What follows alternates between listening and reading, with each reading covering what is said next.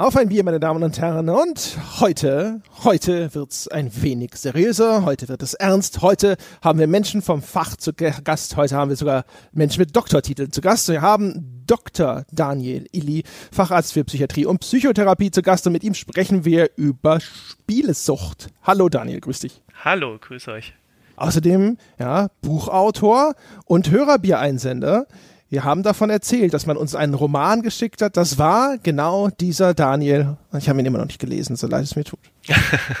Kein Problem. Ganz schrecklich. Und der Daniel hat einen Kollegen mitgebracht und das ist der Jakob Florak. Der ist Oberarzt in der Kinder- und Jugendpsychiatrie Vivantes Klinikum in Friedrichshain. Hallo Jakob. Hallo zusammen. Und als wären wir noch nicht genug Leute, Sebastian ist auch da. Hallo Sebastian. Hallo. ah, eine Viererrunde. Sie wissen, was Sie erwartet, meine Damen und Herren. Ja, da wird hart moderiert. Ja, da wird auch vielleicht das ein oder andere interessante Thema besprochen. Aber zuerst, ja, wird es hier auch schön gesittet um Bier gehen. Ich fange mal mit den Gästen an. Ja, Herr Doktor, was haben wir denn?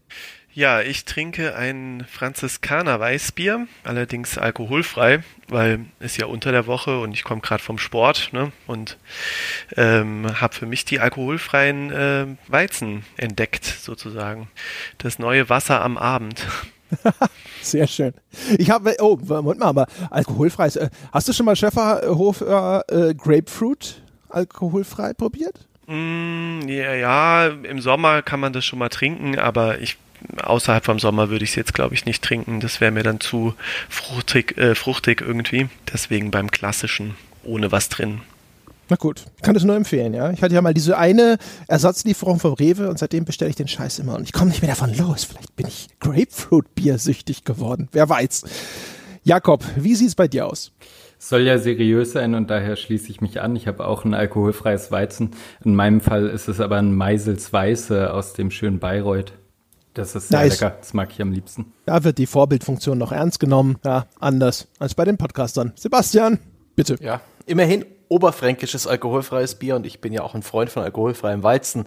Für den Anlass habe ich mir mal wieder mein aktuelles Lieblingsbier auf den Tisch gestellt. Ähm, Süchtig bin ich direkt nach Brauerei Gries bei Bamberg. Ich habe das Etikett bereits abgepopelt und den Ort vergesse ich immer wieder.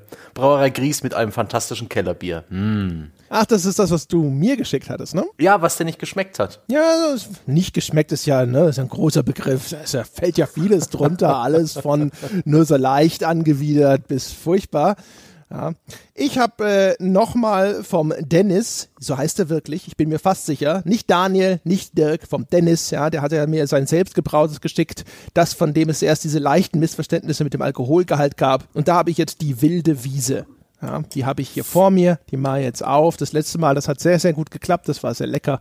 Das heißt hier, Dennis, ne? Dem ich äh, erst deinen Namen so ein bisschen hier durch den Fleischwolf gedreht habe. Jetzt läuft alles nach Plan, würde ich mal behaupten. Dann teste ich auch mal hier. Ja, zip-zap, 1A. Der Dennis, der kann das, ja. Also da muss man mal sagen, das ist mal hier so die, die Hörer-Microbrewery. Kann man mal lobend hervorkehren. Schön. Ja, dann würde ich sagen, gehen wir doch gleich mal in, äh, in medias res sozusagen. Ich muss heute hochgestochene Wörter benutzen, damit ich total gebildet werde. Darf ich noch eine Frage zum Einstieg stellen? Wie trinkt ihr denn mit diesen Mikrofonen vor dem Mund? Das habe ich mich nie gefragt, aber das ist ja ganz schön sind ja schwierig. Nur seitlich. Ja, seitlich aber Mund. das ist ja irgendwie, also ich hoffe, ich, ich schaffe das. Na gut, mach mal weiter. Wenn du so ständig dann so mit der Flasche an dein Mikro stupfst, wissen wir hinterher warum. Ja, ich stelle mich, ich stell mich taktisch stumm, wenn ich einen Schluck nehme. Aber ich berühre auch re relativ selten das Mikrofon, was idealerweise für den guten Ton ja eher im Mundwinkel neben dem Mund sitzt und nicht direkt vor, vor den Lippen, weil sonst die Plosive zu sehr donnern würden. Ja, da sitzt es, aber das Weizenbierglas ist so groß. Oh je. Also wir schaffen das schon. Ach so, ja, ich trinke ja nie aus dem Glas. Hier wird ja noch aus der Pulle getrunken. Ja, ja. Was sind wir denn? Alkoholfreies Weizen kann man auch bedenkenlos aus der Flasche trinken. Es ist kein richtiges Weißbier. Das braucht das Glas nicht. Ah, okay. Den, wir reden zwar immer vom Elfenbeinturm, aber es ist halt mehr eine sehr hochgelegene Trinkhalle. Aber das muss Sebastian doch nochmal genauer erklären. Da ist doch auch ein Bodensatz drin. Und ich dachte, dieser Bodensatz müsste sich lösen, damit es richtig schmeckt.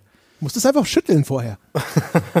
Man kann ja ab dem, ab dem halb leer getrunkenen Bier ein wenig die Hefe aufschlagen, aber es ist ja, es ist ja nur ein alkoholfreies. Ich bin großer Freund zum Beispiel vom Erdinger alkoholfreien. Das kann man super aus der Flasche trinken. Das hat auch kaum Hefe drin. Bei sowas wie Gutmann alkoholfrei, okay, wo dann so ein richtig, so ein Schnapsglas Hefe pro Flasche mit drin ist, da sieht es vielleicht anders aus, aber ja, mein Gott, und selbst das Glas sollte man doch irgendwie am Mikrofon vorbei ran navigiert bekommen. Und mein Gott, die, die Stummstellentaste ist euer Freund. Ich denke, André wird euch informiert haben, wo ihr sie in eurem Betriebssystem findet. Nein, habe ich nicht. Wir waren so damit beschäftigt, erstmal Skype zum Laufen zu kriegen. Ja, du hast ja gesehen, dass das alleine schon ein größerer Akt war. Ja, mit diesen Feinheiten haben wir uns noch nicht befasst. Aber äh, ja, man kann theoretisch die System-Stummschalttaste benutzen wenn man das denn möchte. Ja, aber genug äh, hinter den Kulissen. Ich bin schon sehr gespannt auf das Thema und ähm, Medias Res, André, wie du es schon angedroht hast. Ja, ne? Ich war ja schon auf halbem Wege da und dann wurde ich aufgehalten. Also, es gibt einen Grund, warum wir das machen und der ist jetzt schon ein bisschen älter, ein, zwei Tage. Und zwar gab es im Dezember diverse Meldungen. Es gibt eine, eine Beta-Version vom sogenannten ICD 11 und äh, das ist so ein Diagnosekatalog für Menschen wie den Daniel und wie den Jakob, also für Psychologen, für Psychiater und äh, der wird herausgegeben von der WHO, ist also eher sozusagen ein internationaler Diagnosekatalog. Äh, dazu gibt es ein Gegenstück in den USA, das ist das DSM, das Diagnostic Standard Manual, wenn ich mich, oder Statistical, Statistical Manual, glaube ich. Ja, genau. Statistical, genau. Ja, darüber haben wir schon mal gesprochen, dass darin eine Gaming Disorder, die hieß dort Internet Gaming Disorder, schon mal so probehalber aufgenommen wurde. Und in dieser Beta von diesem ICD-11, da ist jetzt auch eine Gaming Disorder zu finden. Und weil das aber eine Beta-Version ist, bedeutet das, wenn das Ding dann hinterher mal fertig ist, das soll im Mai beschlossen werden, bis das dann tatsächlich wirksam wird, da kann einige Zeit vergehen. Historisch betrachtet zumindest hat es dann häufig dann doch lange gedauert, bis das dann tatsächlich überall im Einsatz ist. Aber im Mai soll es beschlossen werden, diesen Jahr Jahres. Und dann wäre das zum ersten Mal eine offizielle Diagnose geworden, sozusagen. Ich hatte vor einiger Zeit in der Reihe nachgeforscht, mit dem Thorsten Quandt schon mal auch genau über diese Sache gesprochen. Der war dem Ganzen eher kritisch gegenüber, war auch Teil einer Gruppe von Wissenschaftlern, die einen öffentlichen Brief geschrieben hatten, die sich so ein bisschen dagegen zur Wehr gesetzt haben, dass das jetzt schon zu einer offiziellen Diagnose werden soll weil die gesagt haben, hey, so weit sind wir eigentlich noch gar nicht. Und ähm, der Daniel hatte sich schon mal angeboten, als Experte hier aufzutreten und hatte sich dann im Anschluss auch prompt beschwert. Da hätte man ihn ja auch noch mal fragen können.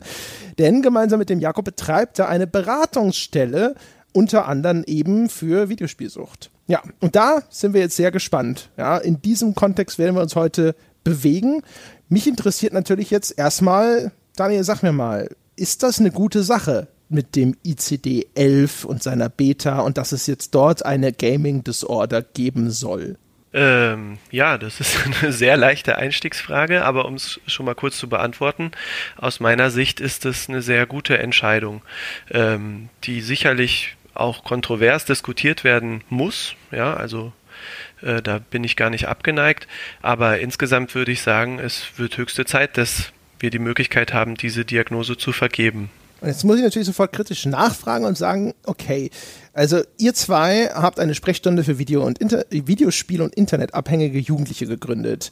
Kann man nicht sagen, ihr seid quasi Diagnoseprofiteure? Ist es nicht klar, dass euch das ganz recht ist, dass es sowas gibt? Also in erster Linie äh, sind Jakob und ich ja vor allem auch Videospieler, ja, und ich glaube, äh, wir sind da sehr, sehr kritisch und haben das auch oft bei Debatten wie Amoklauf äh, in, in, München, äh, wo es dann wieder hieß äh, Killerspiele und so weiter, was ja zum Glück nicht ganz so hochkochte wie die Jahre zuvor, ähm, mitbekommen, dass wir dann Positionen beziehen und diese auch verteidigen können.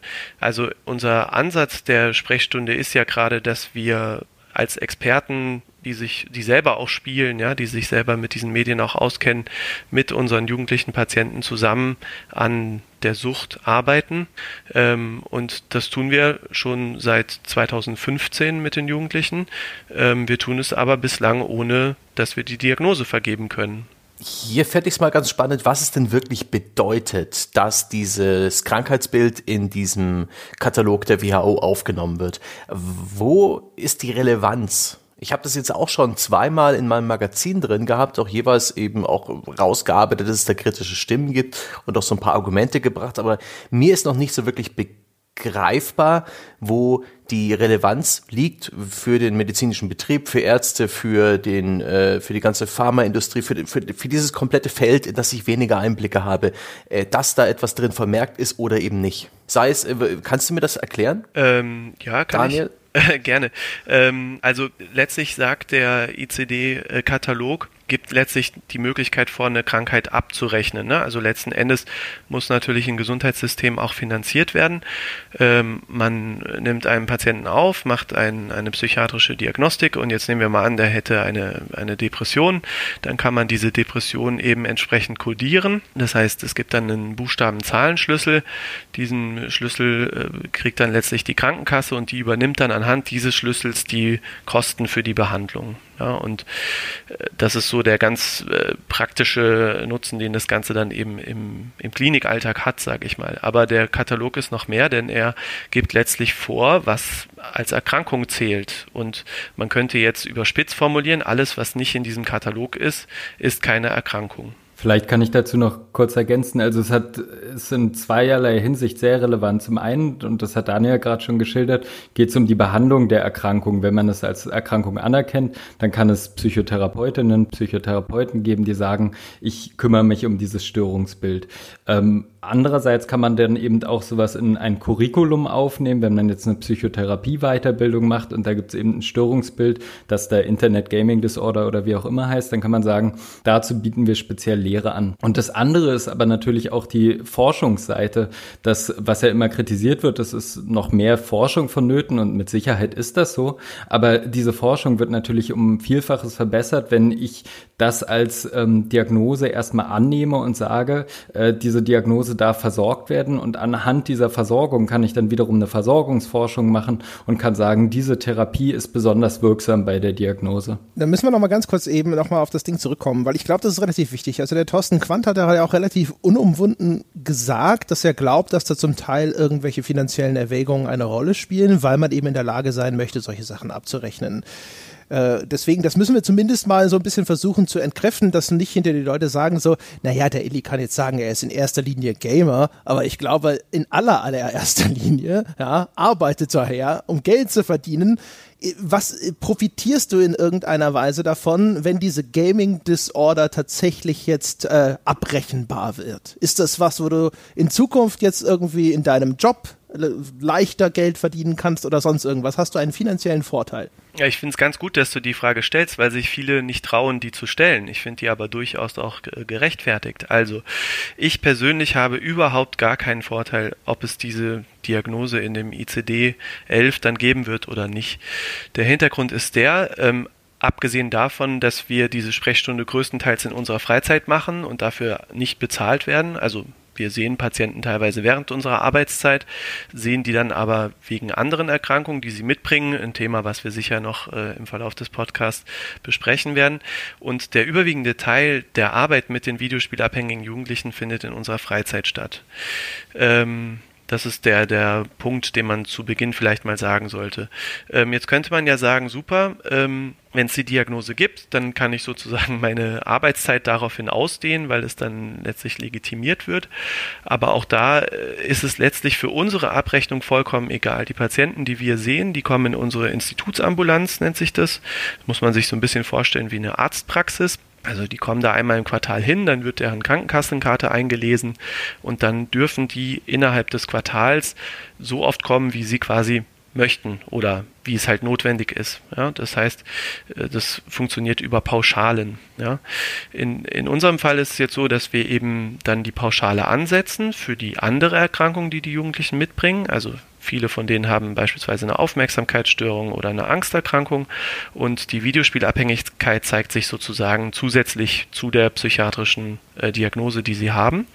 Ähm, und wir behandeln sozusagen die Angsterkrankungen, die Aufmerksamkeitsstörungen durch diese Termine im Rahmen dieser Fallpauschale und diese Videospielgeschichte ist absolut optional. Ne? Ob ich den Patienten jetzt zehnmal sehe, 15 Mal sehe, äh, es ist und bleibt der gleiche Erlös für die Klinik und letzten Endes für mich, ich bin angestellter Arzt, ich kriege jeden Monat einfach mein Gehalt, unabhängig davon, wie viele Patienten ich sehe, welche Patienten ich sehe, sondern einfach dadurch, dass ich sozusagen meine 40-Stunden-Woche dort habe, plus die Nachtdienste halt. Super. Das gilt für euch beide. Ja, das gilt für uns beide. Und dazu kann man vielleicht auch sagen, es, es sieht im Moment nicht danach aus, dass es ganz viele Psychotherapeutinnen oder Psychotherapeuten hier in Berlin gibt, die sich die Finger danach lecken und sagen, lasst es bitte endlich eine Diagnose werden, damit wir diese Patienten behandeln können. Eher ist es so, dass da die äh, viele noch ein Defizit haben, beziehungsweise die Strukturen da noch defizitär sind und gar nicht genug Plätze für solche Leute zur Verfügung stehen, weil ähm, die meisten Professionellen einfach noch zurückhaltend sind und sich damit gar nicht auskennen, weil es zum Beispiel auch nur sehr wenig an Literatur dazu gibt, weil es eben bisher keine Diagnose gibt und dadurch auch keine curriculäre ähm, Ausbildung zu dem Thema gibt. Genau. Also das ist halt wichtig, dass wir das am Anfang nämlich gleich mal festhalten, weil ich mir vorstellen kann, dass uns da draußen Leute hinterher nämlich sagen, ja, ist ja klar, dass sie das ganz toll finden. Äh, Korrigiere mich, wenn ich mich irre, aber es ist eigentlich auch äh, aus einem anderen Grund für euch gar nicht so wichtig, weil man hat dann halt bislang einfach auch irgendeine andere adäquate Störung oder irgendeine andere Diagnose abgerechnet, also eine Impulskontrollstörung oder sonst irgendwas. Das heißt, man konnte sich auch jetzt bislang einfach immer behelfen.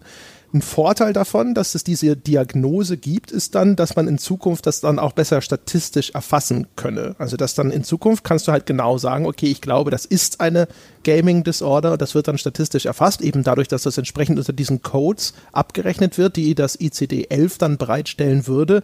Und dann kann man in ein paar Jahren sehen, okay, wie oft wurde denn zum Beispiel diese Diagnose irgendwo abgerechnet? Ist das korrekt so? Die statistische Auswertung ist dabei das eine. Das andere ist, dass es für uns wahnsinnig wichtig ist, eine gemeinsame Sprache zu haben. Wir haben sehr komplexe Störungsbilder. Bei uns ist es ja nicht so, dass wir eine Lungenentzündung haben und die können wir so benennen, weil die ein bestimmtes Bakterium inne hat und dass wir dann antibiotisch behandeln, sondern es geht eben meistens um sehr komplexe Phänomene. Und wenn wir da nicht präzise sind in der Sprache, laufen wir Gefahr, dass wir schlecht miteinander kommunizieren. Das heißt, wenn wir jetzt an einen weiter behandelnden Kollegen was schreiben wollen und wir schreiben da Impulskontrollstörung einfach erstmal nur drauf, dann kann der damit nichts anfangen. Wenn wir es aber zukünftig Computerspielabhängigkeit oder wie auch immer nennen können, dann haben wir viel mehr Möglichkeiten, da sehr genau drüber zu kommunizieren. Vielleicht noch mal ganz kurz, bevor ich Sebastian reden lasse. Damit, äh, wir sollten vielleicht einmal, nur dass die Leute eine Idee davon haben, ganz kurz erzählen, was das denn ist, was in diesem ICD-11 denn als eine Gaming Disorder dann festgelegt wird. Das ist nicht so umfangreich oder ausufernd oder exakt, wie man sich das vielleicht vorstellen würde. Es ist jetzt viel äh, englischer Text, ich versuche das mal halbwegs ins Deutsche über zu, rüber zu retten. Und zwar schreibt das ICD-11 in seiner Beta eine Gaming Disorder, also eine, weiß, wie würde das ins Deutsche übertragen? Eine Videospielstörung? Gibt es da einen, einen adäquaten Begriff schon? Ja, also in Deutschland sind wir tatsächlich schon so weit, dass wir es, und so ist es ja auch in den USA eingeordnet, nämlich dass es bei den Abhängigkeiten dabei ist, so dass wir in Deutschland am ehesten von einer Videospielabhängigkeit sprechen würden. Okay. Also das macht das ICD-11 auch. Das ist auch einer der Punkte, die diskutiert werden. Ne? Es ist, äh, das Ding ist sortiert nach verschiedenen Fallgruppen und diese Gaming Disorder, die findet sich in einer Unterkategorie, die heißt dann Disorders due to Substance Use or Addictive Behaviors, also äh, Störungen aufgrund von irgendeinem, äh, ja, wie, sagt man dazu, weil man irgendwelche Substanzen zu sich nimmt oder Stoffgebundene eben versus Stoff, ja. stoffungebundene Abhängigkeiten. Also man sagt auch landläufig Verhaltenssucht. Äh, das heißt, dass ein Verhalten zu einer Abhängigkeit führt. Das ist das bekannteste, was es auch jetzt schon im ICD gibt, äh, die, das pathologische Spielen, so heißt es da. Damit ist aber explizit nicht das Videospielen gemeint, sondern pathologisches Glücksspiel. Das heißt, wenn ich davon abhängig bin. Ah, ganz genau. Genau. Und das, äh, das bedient sich auch sehr, sehr stark an seinen Diagnosekriterien für Glücksspielsucht. Also wenn man die beiden Einträge in dem ICD-11 Beta Draft vergleicht, sind die beinahe identisch. Ähm, ich habe es schon mal erzählt, ich habe vor inzwischen echt vielen Jahren, ich glaube über zehn Jahren oder sowas, schon an einer Studie so ein bisschen mitgewirkt, habe die begleitet von der Charité damals, eine der frühen Studien zum Thema Videospielsucht in Deutschland. Und ähm, die Kriterien, stelle ich fest, haben sich nicht wahnsinnig groß verändert, die da angeführt werden. Da geht es um Kontrollverlust, also das führt als ein Diagnosekriterium an, dass man äh, die Kontrolle über seinen Videospielkonsum äh, verliert, äh, entweder die Frequenz oder die Intensität, die Dauer, ja, die, äh, die Zeiten, die man dabei auswählt, auch der Kontext wird angegeben. Ich nehme an, das meint dann sowas, dass man zum Beispiel auch dort anfängt zu spielen, wo es eigentlich unangebracht wäre. Also sonntags in der Kirche das Handy rauszuholen, obwohl man weiß, dass das eigentlich sozial verpönt ist, zum Beispiel. Solche Sachen. Und dann als zweites Kriterium sagt es, dass ähm, die, das Spielen eine immer höhere Priorität eingeräumt bekommt und dann auch über andere Interessen im Leben des Betroffenen sozusagen eine gewisse Herrschaft erlangt. Ähm, auch das ist etwas, was damals auch schon der Fall war, dass man gesagt hat, es ist zusätzlich zu diesem Kontrollverlust gibt es also quasi eine schädliche Auswirkung auch auf das Umfeld, ja, dass man sagt, also Familie wird vernachlässigt oder Freundeskreis oder sonstiges soziales Umfeld wird vernachlässigt, weil man einfach nicht aufhören kann zu spielen. Und das Dritte, was es anführt, ist, dass das Ganze äh, über einen gewissen Zeitraum geschehen muss. Zwölf Monate werden angegeben, aber wenn das Ganze ein besonders schwerer Fall sei, dann muss das nicht unbedingt zwölf Monate andauernd sein. Es geht um eine Eskalation von äh, diesem Spielverhalten. Also das, auch das ist was, das kann man sich auch relativ klassisch wie bei halt einer typischen Abhängigkeit ähm, vorstellen wahrscheinlich, dass da eine gewisse Toleranzbildung stattfindet. Also am Anfang spielt man halt nur ein bisschen weniger und dann muss man immer mehr spielen, um diesen gewünschten Effekt zu erhalten.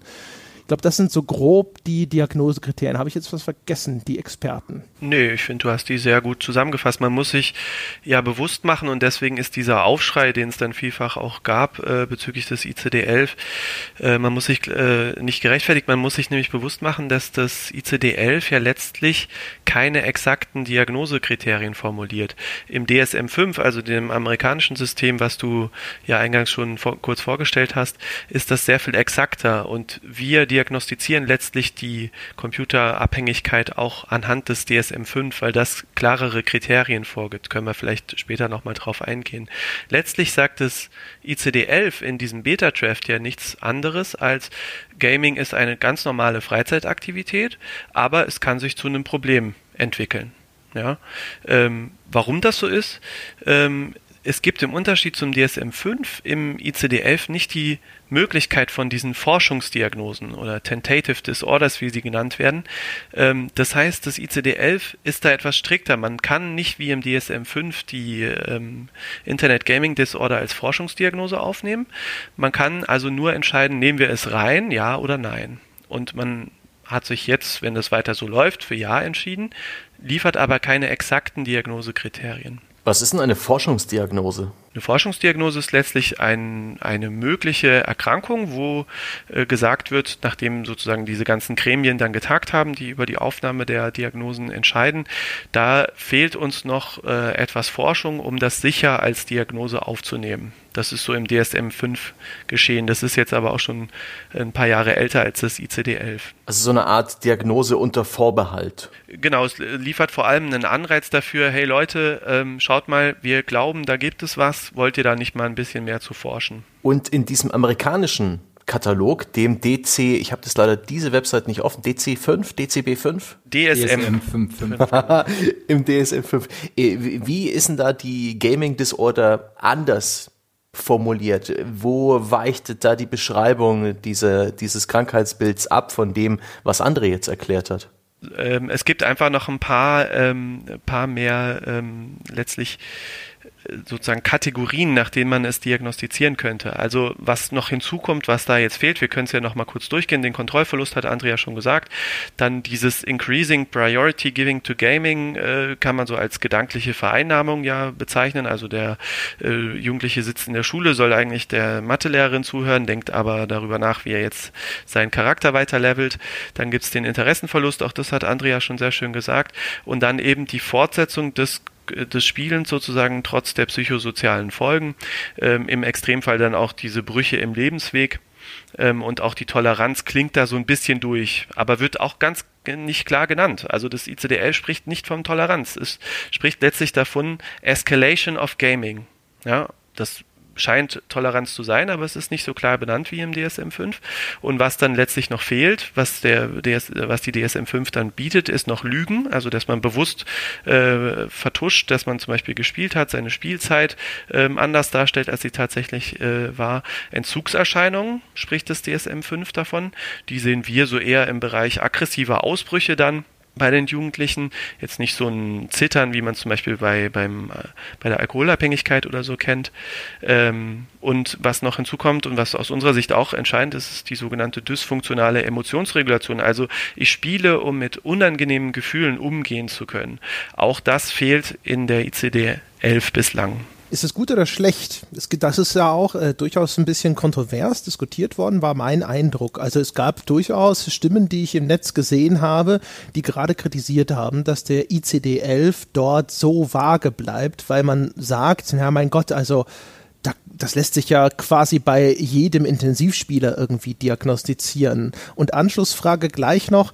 Damals, also wie gesagt, vor inzwischen echt etlichen Jahren, als ich bei dieser Charité-Studie in der Nähe rumstand sozusagen, ähm, da hieß es auch, es müssen immer mehrere dieser Kriterien erfüllt sein. Ich glaube, damals gab es in dieser Befragung auch einen Kriterienkatalog von sechs oder sieben Punkten, die auch in, genau in diese Kerben schlugen. Und ich glaube, von denen musste mindestens äh, so drei oder vier erfüllt sein, bevor man gesagt hat, das ist ein Fall, den man sich mal näher anschauen sollte. Ich würde sagen, das hat Vor- und Nachteile, dass es anders definiert ist im ICD-11.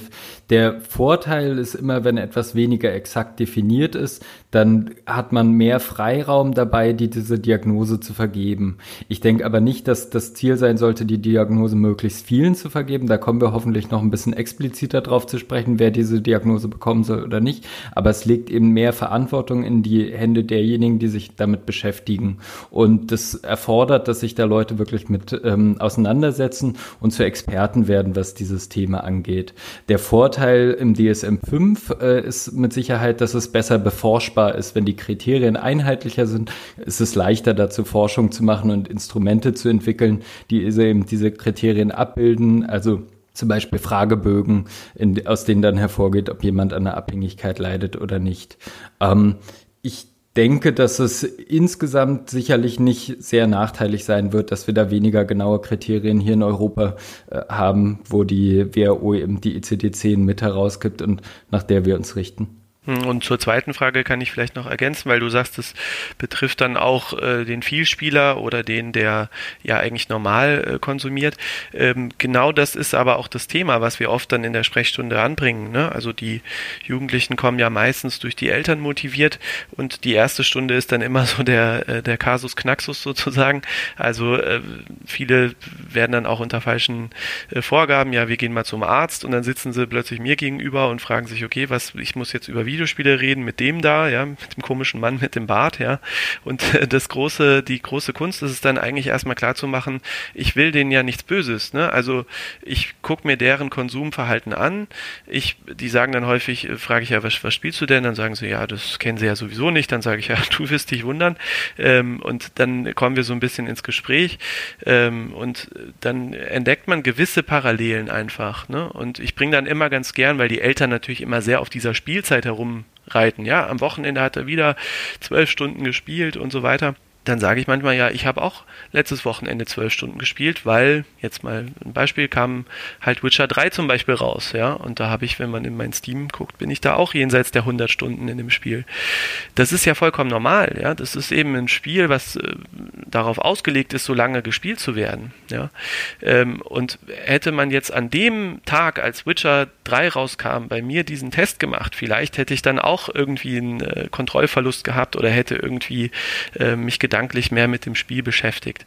Das Entscheidende ist letztlich die Funktion im Alltag, also schafft derjenige es in die Schule zu gehen, das schaffen unsere Jugendlichen dann teilweise nicht mehr. Ähm, und hat er einen Leidensdruck aus diesem Spielen? Also spielt er äh, nur noch, um zu spielen oder hat er noch Spaß am Spielen? Ja, und da ergeben sich dann die feinen Unterschiede. Ne? Dass Jakob und ich auch mal Sonntagabend, wenn wir nichts anderes zu tun haben, auch natürlich länger vorm Rechner sitzen, aber wir gehen halt Montag zur Arbeit und funktionieren da. Und die Jugendlichen schaffen das nicht aufzuhören und gehen montags nicht in die Schule. Und anhand dieser kleinen Beispiele kann man dann irgendwie deutlich machen, wir sind uns gar nicht so unterschiedlich. Also wir Passagiere Vielspieler, sage ich jetzt mal, oder ganz normale Gaming, äh, Games-Konsumenten ähm, und die Abhängigen, aber an den entscheidenden Punkten gibt es dann eben Unterschiede. Und die listet das DSM 5 äh, deutlich besser auf. Ja? Das ist aber per se jetzt kein Nachteil, weil das ICD-11 erstmal sozusagen eine, eine Awareness schaffen will. Ja, Achtung, hier könnte ein Problem sein. Das will das ICD-11 sagen. Stange, hast du noch Freude, wenn du diese Klicker spielst oder ist es soweit? da hole ich mir einfach nur mein Dopamin ab. Ja? ich, ich freue mich da nicht mehr, sondern es ist einfach nur, äh, das Zittern hört kurz auf. Aber genau, das ist ein ganz, ganz wichtiger Punkt kann ich dazu kurz ein Konzept erklären, was, glaube ich, tatsächlich auch nochmal den Unterschied sehr deutlich macht. Es gibt ein Modell, das nennt sich ein Gratifikations-Kompensationsmodell. Klingt jetzt erstmal kompliziert, bedeutet aber nichts weiter, dass wir alle irgendwo auf dem Spektrum uns einordnen müssen, wie viel bringt uns das Spielen einen Spaßfaktor, das nennt sich Gratifikation, das ist halt die Belohnung, die es bringt, und wie viel nutzen wir das Spiel, um etwas zu kompensieren, also aversiv erlebte Gefühle, das heißt schlechte Gefühle wie Wut, Trauer, äh, Enttäuschung, wie viel nutzen wir dafür das Spielen? Und meistens ist es so, dass bei einem nicht abhängigen Spieler wird es sehr weit im Bereich der Gratifikation liegen. Wir spielen, weil wir Spaß daran haben. Und je weiter eine Abhängigkeit fortgeschritten ist, desto häufiger wird das Spiel dafür genutzt, um schlechte Gefühle und schlechte Gedanken wegzumachen. Und das ist ein ganz, ganz wichtiger Faktor, um zu entscheiden, ob eine Abhängigkeit vorliegt oder nicht. Es gibt genug Leute, die sechs bis acht Stunden am Tag spielen und aber trotzdem irgendwie während ihrer Studentenzeit alles hinbekommen und die man nicht als abhängig klassifizieren sollte. Da würden wir uns auch gegen verwehren. Und ich habe häufig genug schon in der Sprechstunde Eltern gehabt, denen ich erklären musste, dass ihr Kind nicht abhängig ist, nur weil die, der Notendurchschnitt sich jetzt von 1,6 auf 1,8 verschlechtert hat. Aber die Fälle, die wir sehen und die bei uns in der Sprechstunde auch längerfristig in der gruppentherapeutischen Behandlung sind, die sind wirklich krank im eigentlichen Sinne und brauchen Behandlung. Und da der, der weitere Zugewinn, wenn das eine, äh, als Erkrankung klassifiziert wird, ist ähnlich wie bei den stoffgebundenen Süchten, also wie bei Alkoholabhängigkeit, eben, dass das nicht mehr als sowas wie ein Persönlichkeitsmerkmal und ein Defizit äh, gesehen wird oder etwas, dem man nur mit pädagogischen Maßnahmen begegnen sollte, sondern eben als Krankheit, was es in einigen Fällen, in einigen wenigen Fällen nun mal ist und deshalb auch behandelt werden muss. Das ist vielleicht auch zu dem Verständnis der Menschen da draußen vor den Volksempfängern, ja, äh, wichtig, das vielleicht nochmal so ein bisschen zu illustrieren. Weil ich glaube, unter diesen ganzen stoffgebundenen Süchten können sich die Leute alle relativ gut was vorstellen und ich glaube, das ist einigermaßen anerkannt. Und ich glaube, dass sich die Stirn runzelt bei diesen nicht stoffgebundenen, bei diesen Verhaltenssüchten, äh, liegt einfach daran, dass man da so ein bisschen sich denkt, so, na ja, ist derjenige nicht einfach nur undiszipliniert und faul. Und jetzt korrigiert mich, wenn ich das falsch darstelle, aber vielleicht hilft es, wenn man halt sich das so ein bisschen einfach vorstellt und sagt so, na ja, rein, ich benutze jetzt einfach mal den Begriff, ich weiß nicht, ob er zutrifft, aber so rein biophysiologisch ist es ja wahrscheinlich das Ähnliche. Also irgendeine Substanz, die ich zu mir nehme, die imitiert vielleicht irgendeinen körpereigenen Stoff und lässt irgendwelche Rezeptoren feuern oder sie löst auch irgendeine Ausschüttung von irgendwelchen Substanzen bei mir aus, das dann positive Gefühle verursacht. Und auch ein Verhalten kann das Gleiche machen. Und dann bin ich aber quasi einfach nur von meinen körpereigenen Drogen hinterher abhängig und äh, nicht von irgendwelchen Substanzen, die ich mir von externen zugeführt habe. Habe ich das jetzt, ist das, kann man das so durchgehen lassen? Sehr gut erklärt. Genau so ist zumindest die Theorie. Natürlich gibt es auch da, es gibt vereinzelt Studien, die das auch nachweisen, ne, dass man diese, zum Beispiel Dopamin wäre da jetzt so ein Botenstoff, der da eine Rolle spielt, ähm, immer so als, als Glücks- oder als Belohnungshormon auch bezeichnet. Ähm, aber ge genau das, davon geht man aus, ne, dass es sozusagen so ist, dass auch Verhalten zu einer Abhängigkeit führen kann, letztlich über Botenstoffe, die im Gehirn freigesetzt werden. Und damit bewegen wir uns in einem Bereich, äh, nicht der hat keinen Bock oder der schafft es nicht, ähm, sondern der kann einfach nicht. Ne? Also genauso wie man jetzt äh, auch nicht zu einem schwerst äh, heroinabhängigen Menschen gehen würde und würde sagen, jetzt hör doch einfach mal auf, äh, dir das immer in den Arm zu spritzen. Ja? Also diese, diese Offenheit darüber zu sprechen, die haben wir mittlerweile gesellschaftlich. Bei stoffgebundenen ähm, Süchten ist die vorhanden, aber das war nicht immer so. Ich meine, schaut euch eine Serie wie Mad Men oder so an, ja, wie der Alkoholkonsum äh, zu anderen Zeiten war, ja, in den 50er, 60er Jahren. Und äh, man hat dann erst später begonnen, sich zu überlegen, dass man von Alkohol auch abhängig werden kann, ja, und dass es vor allem auch viele körperliche Folgen haben kann. Und ähm, beim Verhalten, und das ist so ein bisschen aus unserer Sicht ja auch das Komische, hat man das auch schon gemacht. Man sagt nämlich, man kann von Glücksspielen abhängig werden, ja, als einzige Verhaltenssucht. Ja. Nur wir Menschen legen dermaßen viele Verhaltensweisen tagtäglich äh, an den Tag, dass es schon erstaunlich wäre, wenn man nur von Glücksspiel abhängig werden kann. Und es scheint uns viel wahrscheinlicher, dass es weitere Verhaltensweisen gibt, von denen man abhängig werden kann. Je mehr Belohnungsfaktor die haben, desto wahrscheinlicher kann man davon abhängig werden. Ne? Und dann bewegt man sich so in einem Feld auch von äh, vielleicht einer Sexsucht ne? oder einer äh, Pornografiesucht. Das wären so Themen, die einem einfallen. Kaufsucht. Ne? Man kauft kauft was und der Belohnungsfaktor ist, ich habe mir was Neues gekauft. Ähm, und all diese Dinge, die kann man so gesellschaftlich irgendwo finden. Ne? Jeder kennt mal einen, wo man sagt, ja gut, der ist vielleicht kaufsüchtig.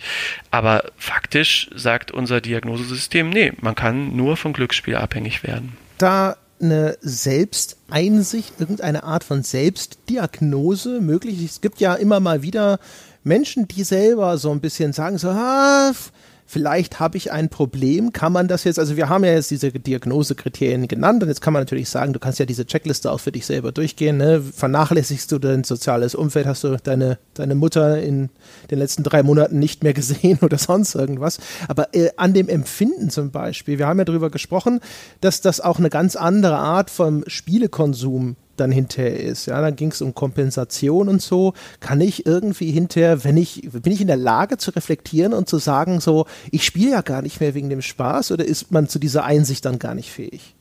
An wen richtet sich die Frage? Bislang habt ihr das super automatisch gemacht. Ich gebe es mal dem Jakob. okay. Ähm, ja, es ist gar nicht so leicht. Also ich würde davon abraten, dass man das bei sich selbst dann, auch wenn es eine Diagnose werden sollte, als Störung diagnostiziert. Was man natürlich machen kann, ist in sich gehen und eben genau diesen Prozess, dass man zum Beispiel mal aufschreibt und beobachtet und nichts anderes machen wir in den ersten Stunden der Therapien, in welchen Situationen ich spiele. Und wenn es eben vorrangig nicht diejenigen sind, wo ich mich mit Freunden verabredet habe und mich auf die gemeinsame Partie League of Legends oder was auch immer freue und dann daran auch Spaß empfinde, finde, sondern eher diejenigen, wo ich mich gerade mit meiner Mutter gestritten habe oder mit meiner Partnerin und dann Wut in Brand ins Zimmer stapfe und anfange zu spielen, dann sollte ich mir Sorgen machen. Das Schöne ist, äh, vielleicht darf ich da an der Stelle ein bisschen Werbung machen, auch von jemandem, der da nicht persönlich von profitiert, aber der sich auch professionell mit diesem Bereich beschäftigt, ist der Berthe Wild aus äh, NRW, der eine ähm, Website gegründet hat oder eine Website mit einem Behandlungsangebot, das nennt sich Oasis und ist eine Online-Suchtambulanz für eben äh, Videospiel, aber auch allgemein internetabhängige Menschen. Und da kann man einen Selbsttest machen. Und das Schöne daran ist, falls dieser Selbsttest positiv ausgeht, bietet das die Möglichkeit, dass man äh, dort über einen Videochat in Kontakt steht, kommt mit einer approbierten Psychotherapeutin und äh, mit der nochmal das genauer besprechen kann und erörtern kann. Und das, dazu würde ich dann eben auch raten, falls es wirklich in den störungsrelevanten Bereich gehen sollte, dann sollte man sich professionelle Hilfe suchen und eben äh, nicht versuchen, das alles alleine zu lösen. Das ist nämlich in mancherlei Hinsicht gar nicht so leicht. Ist das der gleiche Bert de Wild, den ich mal gesehen habe im Kontext der Diskussion um Gewalt in Computerspielen? Hatte, täusche ich mich gerade sehr, wenn ich behaupte, Berthe Wild war einmal Befürworter der Theorie, dass Mediengewalt aggressionsfördernd wirkt? Buh, da bin ich überfragt, das weiß ich tatsächlich nicht. Ich könnte, also ich könnte mir vorstellen, dass er zu dem Thema was gemacht hat, weil er sich schon sehr lange damit beschäftigt. Die Vorträge, die ich bisher von ihm gehört habe, da hatte er Computerspielen gegenüber eher eine liberale Einstellung oder allgemein auch den digitalen Medien. Der sagt halt, ähnlich wie wir das formulieren, naja, der Großteil der Menschheit äh, nutzt das völlig problemlos und es hat primär Vorteile im Leben und es gibt einen kleinen Prozentsatz, der darunter leidet und den sollte man sich auch angucken. Was der aber zur Gewaltforschung Marktforschung bei Medien gesagt hat oder gemacht hat, das weiß ich nicht bin, sagen wir mal, 87 Prozent sicher. Ich war mal auf einem Symposium äh, das dann auch, dann, wo da war der Christian Pfeiffer und so, waren sie alle zugegen. Der Rainer Fromm hatte damals, also der Autor von diesem Panorama und Frontal 21 Beiträgen. Und da ging es ganz viel eben um Vorträge zur Gewaltwirkung. Ich bin mir relativ sicher, dass der Bert de Wild dort auch aufgetreten ist und meine mich auch zu erinnern, dass er zumindest eher in dem Lager derer war, die das zumindest äh, kritisch gesehen haben. Und ich erinnere mich an sehr wenige, die ich dort gesehen habe, wo ich hinterher gedacht habe, so, hm, das überzeugt mich sehr. Keine Ahnung. Ich, ich, ich stelle das mal so in den Raum. Ich hoffe, ich tue ihm kein Unrecht. Ich bin mir relativ sicher, dass er da auch damals sozusagen mit dabei gewesen ist. Aber das ist erstmal so als Randnotiz sozusagen. Sebastian, sorry. Gott sei Dank. ich, weißt du, dass ich nach, wie oft ich angesetzt habe, etwas zu fragen oder zu sagen und doch warst du schneller. Aber wir sind einfach etwas zu voll, ja. Das Wasser reicht bis fast an, an den Rand des Bootes außen. Wir dürfen uns nicht so hastig bewegen. Das ist ja ähm, ganz schlimm. Ich habe mich mit dem Thema über die Jahre so oft befasst, dass ich da echt sehr viele Fragen habe. Aber bitte, bitte, schnell Ich habe auch eine Frage. Rede. Und zwar, bevor wir jetzt noch weiter die ganze Theorie erörtern, interessiert mich eure Praxis, eure, eure Realität, äh, was eure eure Betreuung und eure Patienten angeht. Denn ich bin gerade echt neugierig, inwiefern ähm, eure Patienten und die, wo ihr auch wirklich die Diagnose nach DCB5 oder ICD11 stellen würdet, Spielesucht, wie spielen die? Was spielen die? Ähm, welche Ausprägungen gibt's da? Das interessiert mich. Und wo unterscheidet sich das von, ja, von dem Exzessivspielen, wie ich es kenne? Ich habe auch schon mal dick an der Nadel von WoW gehangen. Ich habe schon so manches Mal äh, die Morgenstunden begrüßt, insbesondere über so 4X-Strategiespiele und habe da auch diverse wilde Emotionen durchgemacht. Meiner Meinung nach bin ich nicht spielesüchtig. Definitiv nicht. Das, wenn, dann war, ist das alles äh, wieder in Remission gegangen. Aber in, inwiefern ist da diese Suchtausprägung da? Inwiefern unterscheidet sie sich von, von exzessivem Spiel? Also was du ansprichst, ist, ist vielleicht ähm, damit auch zu beantworten, dass äh, wenn du zu unterschiedlichen Zeitpunkten dir das Spielverhalten anguckst, dann gibt es Betroffene, die zu einem Zeitpunkt die Abhängigkeit erfüllen und zu anderen nicht. Das ist auch eine Kritik, die man der Aufnahme jetzt äh, vorwirft, ne? dass man sozusagen kein durchgängiges äh, Phänomen beschreibt. Ähm, diese zwölf Monate, die das ICD-11 äh, vorschlägt, sind da schon so ein Kompromiss, ne? dass man sagt mindestens mal zwölf Monate. Ich hatte ja schon das Beispiel gebracht, wenn ein neues Spiel Spiel sozusagen rauskommt, äh, zeigen wir alle, die sich dafür interessieren, wahrscheinlich äh, gewisse ähm, ja letztlich abhängig machende Symptomatiken. Ja, also das ist ja auch eine Folge einen guten Spieldesign. Also wenn es ein Witcher 3 nicht schafft, dass ich am ersten Abend denke, na komm, ich spiele noch mal zwei Stunden und gehe erst später ins Bett, dann stimmt was mit dem Spiel nicht. Ne? Und jetzt wäre das vielleicht so ein, äh, so ein etwas greifbares Beispiel, aber wenn man sich dann Spielmechaniken anguckt, die da noch stärker drauf triggern, ne? also mir mir fällt da zum Beispiel Darkest Dungeon oder sowas ein oder jetzt ganz aktuell They Are Billions, ja, bis ich da endlich mal dieses blöde Level hatte, da habe ich aber auch ähm, ordentlich der Zeit reingesteckt, ja. Der Unterschied ist, äh, Sebastian, dass ähm, du einfach nicht über die Dauer sozusagen dieses Kriterium hattest, ne? dass du jetzt in der Lage bist, ähm, im Rahmen des, des Games Podcasts deiner Arbeit nachzugehen. Ja? Und wenn du jetzt WoW-abhängig wärst und André würde sagen, hier, wir brauchen noch, keine Ahnung, äh, den und den Beitrag für das Magazin oder sonstiges äh, und du würdest sagen, ja, ja, mache ich, mache ich, mache ich ähm, und dann kommt die, die, der Abgabetag und du hängst aber im, im WoW fest. Ne? Das wäre dann so ein Hinweis. Ähm, das heißt aber nicht, dass du oder auch ich oder Jakob oder sonst wer zu gewissen Zeiten teilweise vielleicht mal diese Kriterien erfüllt hat oder nicht. Ja, das, das scheint so ein ganz wichtiger Punkt zu sein. Und wir hatten es ja schon gesagt, unsere Jugendlichen haben dann häufig noch ähm, richtig äh, psychosoziale Probleme. Ne? Also die haben ihre Freunde verloren, die haben sich aus dem Sportverein abgemeldet, die sind teilweise wochenlang nicht mehr in die Schule gegangen. Ähm, und das sind alles so Kriterien, wo man dann sagt, hm, das geht über das normale Freizeit, äh, Freizeitgeschehen, über das normale Hobby Gaming so ein bisschen hinaus. Und da lohnt es sich dann nochmal genauer hinzugucken. Was spielen die denn? Gibt es irgendwelche Genres oder Plattformen, die da irgendwie gehäuft auftauchen oder ist das querbeet? Äh, was schätzt ihr denn? Das würde mich mal interessieren. Welches Spiel spielen unsere Jugendlichen? Die sind so ja 13 bis 8, 17, 18, manche 18 schon. Was, was denkt ihr? Was ist so das häufigste Spiel, was die nennen? GTA Online. Äh, nee, nee, nee. CSGO oder League of Legends? Äh, League of Legends ist es, genau. Und die, die Jüngeren, also gerade wenn du so Richtung Kinderbereich dann gehst, wir haben jetzt nicht, äh, haben jetzt keine, explizit keine Kinder, die, wie gesagt, der Jüngste war, glaube ich, 13, als er jetzt zu uns kam. Okay, formal noch ein Kind, aber die spielen dann eher äh, Minecraft. Ne? Also das wären so die zwei Spiele, die wir eigentlich am, am häufigsten hören. Boah, das Kreativspielzeug. Minecraft. Wenn, die, wenn das Kind den ganzen Tag Lego spielen würde, würde doch keiner was sagen. Ja, das ist tatsächlich unsere Theorie, dass Minecraft in dem Fall für die Jugendlichen sowas wie ein soziales Netzwerk mehr ist. Also es gibt ja auch, wenn man jetzt mal ein bisschen von der Videospielabhängigkeit wegkommt und sagt, man betrachtet die allgemeine Internetsucht, dann sagt man eben, ein Anteil davon könnte auch die Sucht nach sozialen Netzwerken sein. Und wir haben immer häufig den Eindruck, dass äh, es bei, dass dieser soziale Aspekt, der die Leute zum Spielen treibt, bei Minecraft besonders ausgeprägt ist und auch die, dass sie sehr aktiv teilweise auf YouTube sind sind, selbst Videos machen, selbst Videos veröffentlichen oder eben auch ganz viele Leute ähm, dort folgen und sich rege an Diskussionen beteiligen und dass Minecraft so eine Art Vehikel ist, über das die ihre sozialen Kontakte gestalten. Und ich würde gerne noch ein, zwei Sachen zu diesem Exzessivspielen versus äh, Internetabhängigen oder Videospielabhängigen äh, sagen. Das, was man da bisher zu, hat rausfinden können, ist, dass ein Videospieler oder ein Videospielabhängiger Spieler sowas ist wie ein Exzessivspieler plus oder minus x, je nachdem, wie man es sehen will. Ähm, denn exzessives Spielen ist durchaus ein starker Prädiktor dafür, also ein Vorhersagewert, äh, dass ähm, jemand Videospielabhängig wird. Das heißt, wenn ich sehr, sehr viel Zeit mit dem Videospielen verbringe, ist die Wahrscheinlichkeit höher, dass ich Videospielabhängig werde. Als bei anderen. Und jetzt hat man untersucht, dass es bei den Menschen, die dann tatsächlich eine Abhängigkeit nach diesen Kriterien entwickeln, bestimmte Faktoren in der Persönlichkeit und in den Lebensumständen gibt, die das begünstigen können. Und da sind zum einen sowas wie Temperaments- oder Persönlichkeitsfaktoren, also da geht es ein bisschen zu weit, aber da geht es so Faktoren, einer, der nennt sich Neurotizismus und der scheint stark vergesellschaftet zu sein damit.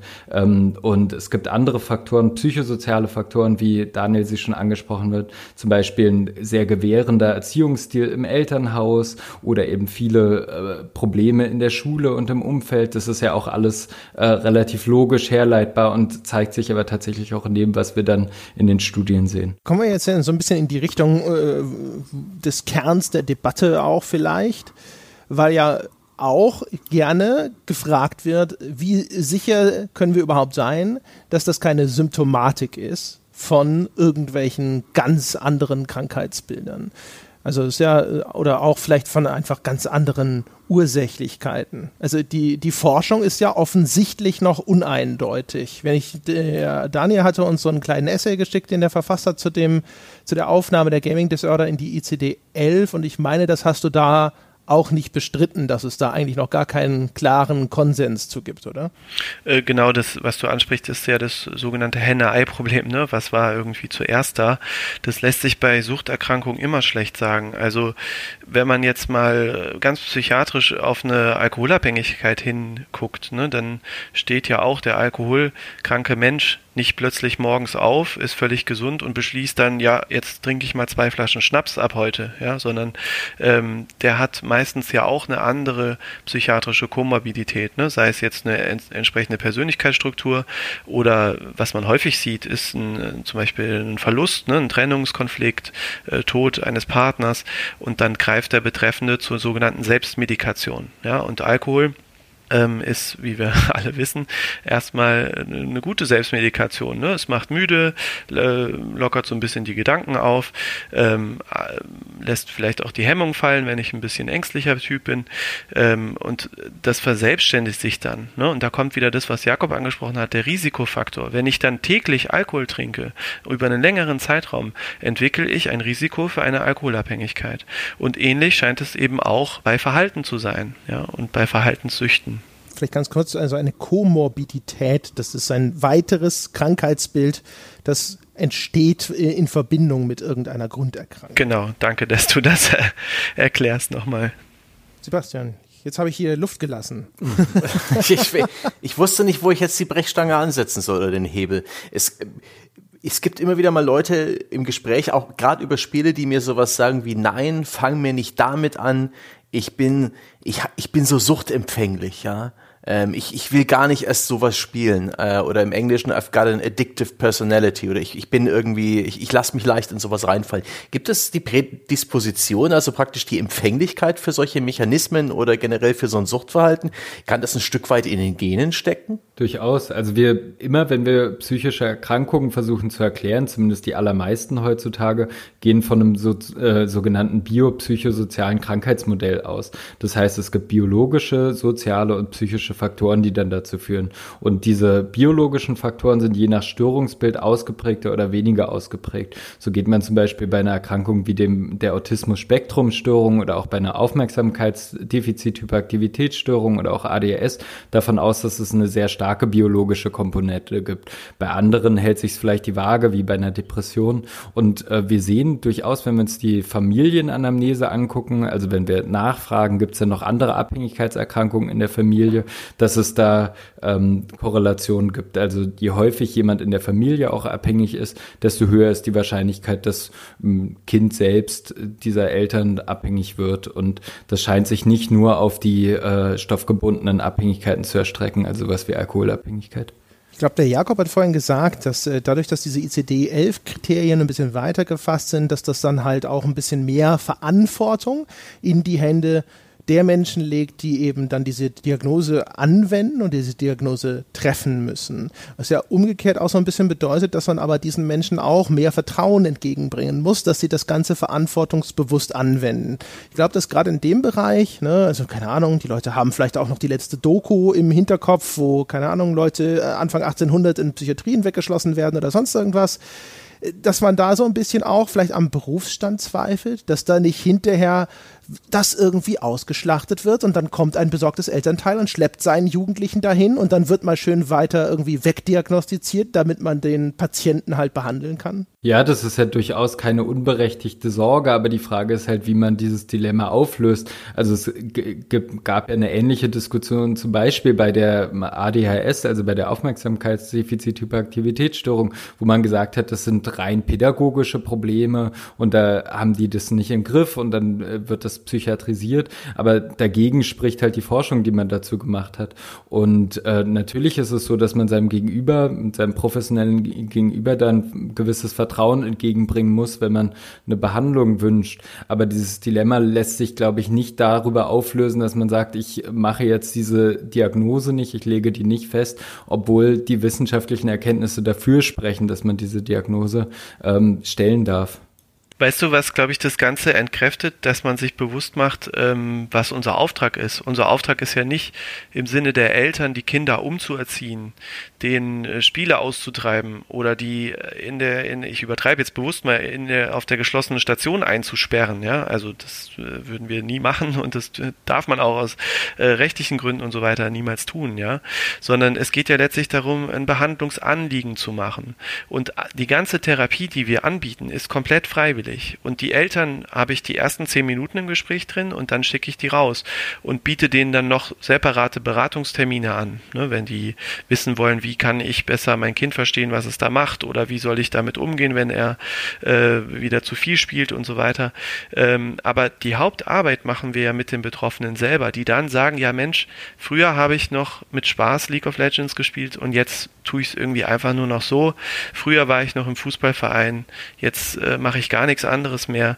Ähm, habt ihr nicht eine Idee, wie ich da rauskommen kann? Und mit diesen Jugendlichen arbeiten wir. Sobald dieser freiwillige Aspekt nicht mehr, nicht mehr da ist, also die keine Therapiemotivation mehr haben, äh, kommen die auch nicht mehr zu uns in die Therapie. Wir machen das überwiegend in der Gruppentherapie ähm, und äh, da wird jedes Mal gefragt, ne, habt ihr Lust, noch nächstes Mal zu kommen? Und die, die Eltern haben damit gar nichts zu tun. Also die stehen da nicht vor der Tür und, und haken irgendwie ab oder so, sondern die sind zu Hause, ja. Und die Jugendlichen kommen einfach zu uns, weil sie merken, es tut ihnen gut, über das Thema sprechen zu können, mit äh, zwei Menschen, die wissen, was gutes Spieldesign ist, ne? Und die auch gut verstehen können, warum man vielleicht mal in einem Spiel festhängt. Die aber auf der anderen Seite, und das ist ja unser großer Bonus, eben auch Psychiater sind und ähm, Therapeuten und aus der Seite eben auch Hilfestellung geben können. Ja? Wie kannst du Betroffener da wieder rauskommen. Das ist ja jetzt äh, aus deiner Perspektive, kann ich das verstehen, aber wenn wir mal allgemeiner drüber nachdenken, ihr seid ja nicht die einzigen Menschen auf der Welt, die jetzt irgendwelche Behandlungen hinterher vielleicht anbieten werden. Das ADHS-Beispiel ist ganz gut, weil wir da ja zumindest schon gesehen haben, dass es offensichtlich, jetzt also nehme ich Berichten, war nicht dabei, äh, doch durchaus einen gerüttelten Teil von Eltern gegeben hat, die sich gedacht haben, mein Kind ist es schlecht in der Schule, am besten Ritalin. Ja, also dass da durchaus Erziehungsprobleme abgewälzt werden sollten, ja, dass man teilweise, ich weiß nicht, wie es in Deutschland war, aber zumindest in den USA hat man immer wieder Berichte gesehen, dass da auch einfach Kinder so ein bisschen zu sehr äh, unter Medikamente gesetzt wurde. Es gibt also offensichtlich so äh, eine gewisse Verlockung zu sagen, es klappt irgendwas nicht, vielleicht ist es eine Störung.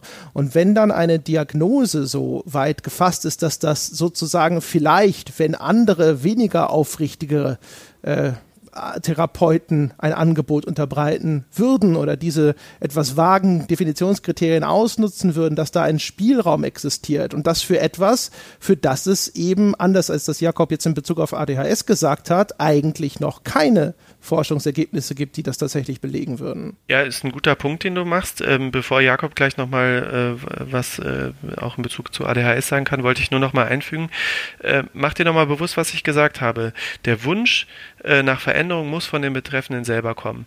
Jetzt haben wir leider nicht äh, Jochen dabei, von dem ich weiß, dass er zumindest äh, früher mal Raucher war. Und dann hätte man ihn jetzt fragen können, ähm, was hat dir denn geholfen beim Zigaretten äh, vergessen? Ja, war das die, waren das die mahnenden Kommentare der Mitmenschen um einen herum? Oder war das vielleicht die leichte äh, Bronchitis, die man dann mal im Winter hatte, das ewige Husten drei Wochen und dann hat man beschlossen, okay, jetzt höre ich selber mal auf zu rauchen. Ja, also egal welche Sucht du dir anguckst, äh, ob eine Stoffsucht oder eine, eine Verhaltenssucht. Wenn der Betreffende nichts verändern möchte, dann wirst du keine Veränderung äh, erwirken, ja. Und die Veränderung bei uns ist ja nicht, äh, du musst jetzt darfst nie wieder einen PC anschalten oder du darfst jetzt überhaupt nicht mehr ins Internet gehen, sondern die Veränderung ist ja nur, ich will aufhören mit diesem Spielen, wie ich es aktuell mache, was ich nicht mehr kontrollieren kann, hin zu einem kontrollierteren Spielen. Ja, und was wir immer gerne als Beispiel bringen, dass wir die Spiele einordnen nach so einem Ampelsystem, ne? welche sind noch okay, welche nicht. Und dann würde zum Beispiel so ein Spiel wie Life is Strange, was wir immer ganz gerne nehmen, weil es, und ich weiß, ihr mögt das Spiel ja auch sehr, äh, weil es einfach auch für die Jugendlichen ganz toll ist, äh, weil es super die Thematik einer Teenager-Depression zum Beispiel darstellt mit dieser Mitstudentin Kate. Ähm, das ist aber ein klares Storyspiel, ne? Das spielst du sechs, sieben Stunden und dann ist es eben vorbei. Und das bringen wir immer so als Beispiel. Wenn ihr das wieder mit äh, Freude äh, zum Beispiel spielen könnt, ja, dann ist man sozusagen aus der Abhängigkeit raus. Also völlig weit entfernt von den vielleicht besorgten Eltern, die reinkommen und sagen, mein Kind spielt Counter-Strike und wird ein Amokläufer, sie müssen was machen, ja. Behalten Sie es am besten sofort hier, ja.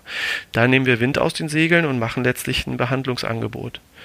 Und das muss der Betroffene annehmen, sonst funktioniert es nicht. Wie viele der Betroffenen nehmen das denn an? Also, ihr habt es schon mal vorher erklärt, dass nicht jeder, der euch in die in die Sprechstunde ge gezerrt wird, unbedingt spielesüchtig ist. Aber wie, wie hoch ist denn der Anteil derer, die dann diese Freiwilligkeit haben und sagen, okay, ich habe keinen Spaß mehr im Spielen und ich lass, mir, lass mich freiwillig darauf ein? Ich würde sagen, wenn ich es jetzt über einen Daumen peile, ich habe es auch mal für den Kongress ausgewertet, wie viele denn überhaupt wiederkommen. Also äh, ich glaube, 50 Prozent der Leute kommen gar nicht wieder und das kann zwei Gründe haben. Zum einen beraten wir die Eltern, dass sie bei uns falsch sind, dass es vielleicht eher um eine Erziehungsberatung geht und dass es eben kein Störungsbild im engeren Sinne ist. Und äh, die anderen, bei denen ist es so, dass wir den Behandlungsangebot machen und dann sagen die Jugendlichen selbst, sie wollen das Angebot gar nicht wahrnehmen, weil sie da keine Einsicht zu haben oder eben nicht vor sich vorstellen können, dass ein solches Behandlungsangebot ihnen helfen kann. Und die andere Hälfte kommt regelmäßig wieder zu uns und das teilweise in der Einzeltherapie, aber eben häufiger in der Gruppentherapie. Nun ist es ja so bei der Geschichte anders als bei Alkohol oder Rauchen, denn da kenne ich die die Genesung, die Heilung, obwohl mir klar ist, dass in diesem äh, Begriff, was Alkohol und Zigaretten angeht, dass man dann wohl ein Süchtiger bleibt sein Leben lang, dass dann bloß der kalte Entzug bleibt. Äh, man war Alkoholiker und man isst es sein Leben lang, nur isst man, trinkt man nicht mehr und äh, genauso ist es beim Zigarettenrauchen. Ich glaube nicht, dass ein Raucher zum Gelegenheitsraucher zu, werden kann, der das Ganze auf eine nicht schädliche Art und Weise betreibt. Wie, wie lenkt ihr den Spieler in, in Bahnen, in denen ihr Suchtverhalten nicht mehr Sucht ist? Wie, wie könnt ihr sie denn daran hindern, in die nächste Grind- und Level-Up-Falle und in den nächsten heißen Scheiß zu tappen, der jedes Jahr im Herbst neu rauskommt und immer ausgefuchstere Mechaniken mitbringt. Das können wir gar nicht. Wir können die gar nicht davon abhalten und wir wollen es auch gar nicht. Was wir bieten können, ist eine Hilfestellung und da kann zum Beispiel ein Weg sein, dass man Spiele clustert, also Kategorien zuordnet. Denn anders als bei einer Alkoholabhängigkeit, das ist relativ einfach, das richtige Ziel zu definieren. Das richtige Ziel wäre bei einer Alkoholabhängigkeit, dass man nie wieder ähm, Alkohol trinkt. Das richtige Ziel kann aber nicht bei einer Abhängigkeit von Videospielen sein oder bei einer noch generell generalisierter bei einer Internetsucht, dass man sagt, man nutzt nie wieder digitale Medien oder nie wieder das Internet.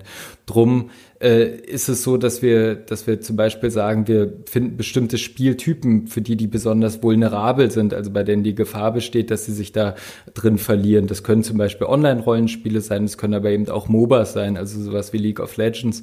Und dann wäre die Empfehlung, dass man zum Beispiel temporär, bis man damit vielleicht auch wieder einen kontrollierten Umgang erlernen kann, dass man auf diese Art von Spielen verzichtet, wohingegen Singleplayer-Spiele, die jetzt einen Anfang, ein Ende haben und vielleicht acht Stunden dauern, für denjenigen gar nicht problematisch sind. Und dazu braucht man aber relativ viel Expertise, weil man sich das Konsummuster sehr genau angucken muss. Es gibt auch welche, die einfach alles querbeet spielen und da kann man weniger leicht sagen, du solltest das und das nicht spielen und da geht es dann vielleicht gar nicht so sehr darum, das zu clustern, sondern eher sowas wie eine zeitliche Begrenzung doch zu definieren, wenn dem Jugendlich damit am meisten geholfen ist.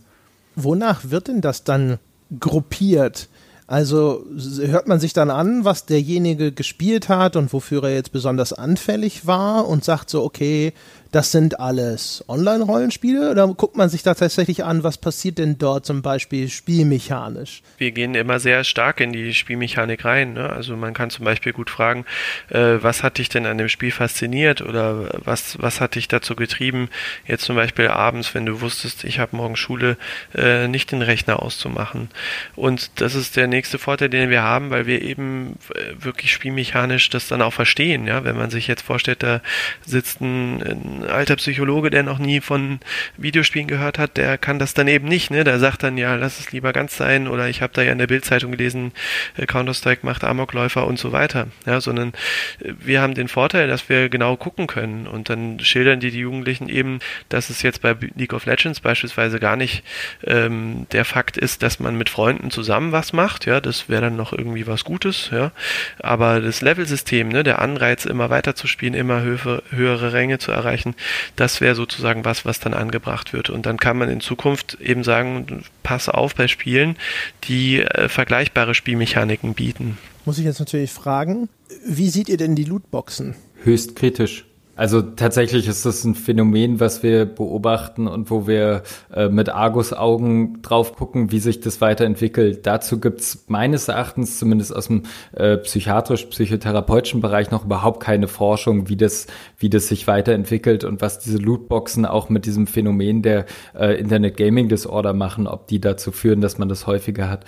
Aber äh, das beflügelt ja wirklich alle Mechanismen, die man sich vorstellen kann. Also zum einen ist, äh, ist ist es natürlich so, dass dieser Glücksspielmechanismus, der ja dafür bekannt ist, sonst gäbe es diese Abhängigkeit nicht schon so lange, äh, dass es Dopamin zu einer Dopaminausschüttung im Gehirn führt und damit eben ein gewisses Abhängigkeitspotenzial birgt. Aber eben auch was anderes, was einen großen, eine große Rolle zu spielen scheint, ist die sogenannte Spielerbindung, die ja einerseits was Positives ist, aber eben andererseits auch dazu führen kann, dass jemand, der abhängig von einem Spiel ist, eben noch schlechter rauskommt. Und wenn man sich dann eben sowas anguckt wie äh, dass man, dass Leute ja glauben, ich glaube, ihr habt ja auch mal drüber gesprochen, über die Sunken Cost Fallacy, also wenn Leute glauben, dass sie in etwas schon Geld investiert haben, dass es dann günstig ist, dann noch mehr Zeit, äh, Geld zu investieren und dass man dann noch schlechter rauskommt und sowas ist gut vorstellbar auch bei, beim Kaufen von Ingame-Gegenständen insgesamt, aber eben insbesondere auch bei den Lootboxen.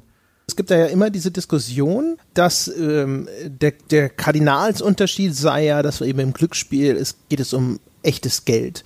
Und ähm, da wird ja für meine Begriffe immer, das war immer so ein bisschen meine Theorie dabei, da wird halt die rechtliche Betrachtung und so eine psychologische Betrachtung durcheinander geworfen und in der rechtlichen Betrachtung macht das einen erheblichen Unterschied. Und ich habe immer so in den Raum gestellt, und da würde mich mal eure Meinung zumindest interessieren, dass, ähm, äh, dass der Geldgewinn, ja, also diese, was das an Aufregung produziert und was das vielleicht eben auch an Glückshormonen freisetzt und so, je nachdem, welche Bedeutung dieser mögliche Gewinn im Spiel für denjenigen hat, auch wenn der keinen Cent wert ist, weil er das nicht außerhalb des Spiels irgendwie verkaufen kann, selbst das ist ja manchmal der Fall, aber nehmen wir mal diesen Fall an, durchaus auch einen Stellenwert haben kann, dass der Effekt wahrscheinlich ähnlich ausfällt. Das ist sozusagen immer die These gewesen. Da würde mich mal jetzt die Expertenmeinung interessieren. Ja, die These würde ich auf jeden Fall teilen. Also im Glücksspiel äh, sieht man immer nur das Geld, aber letztlich steckt hinter dem Geld ja ein Gedanke. Ne? Also jetzt wird es sehr verhaltenstherapeutisch, aber ihr bremst mich, wenn es zu weit geht.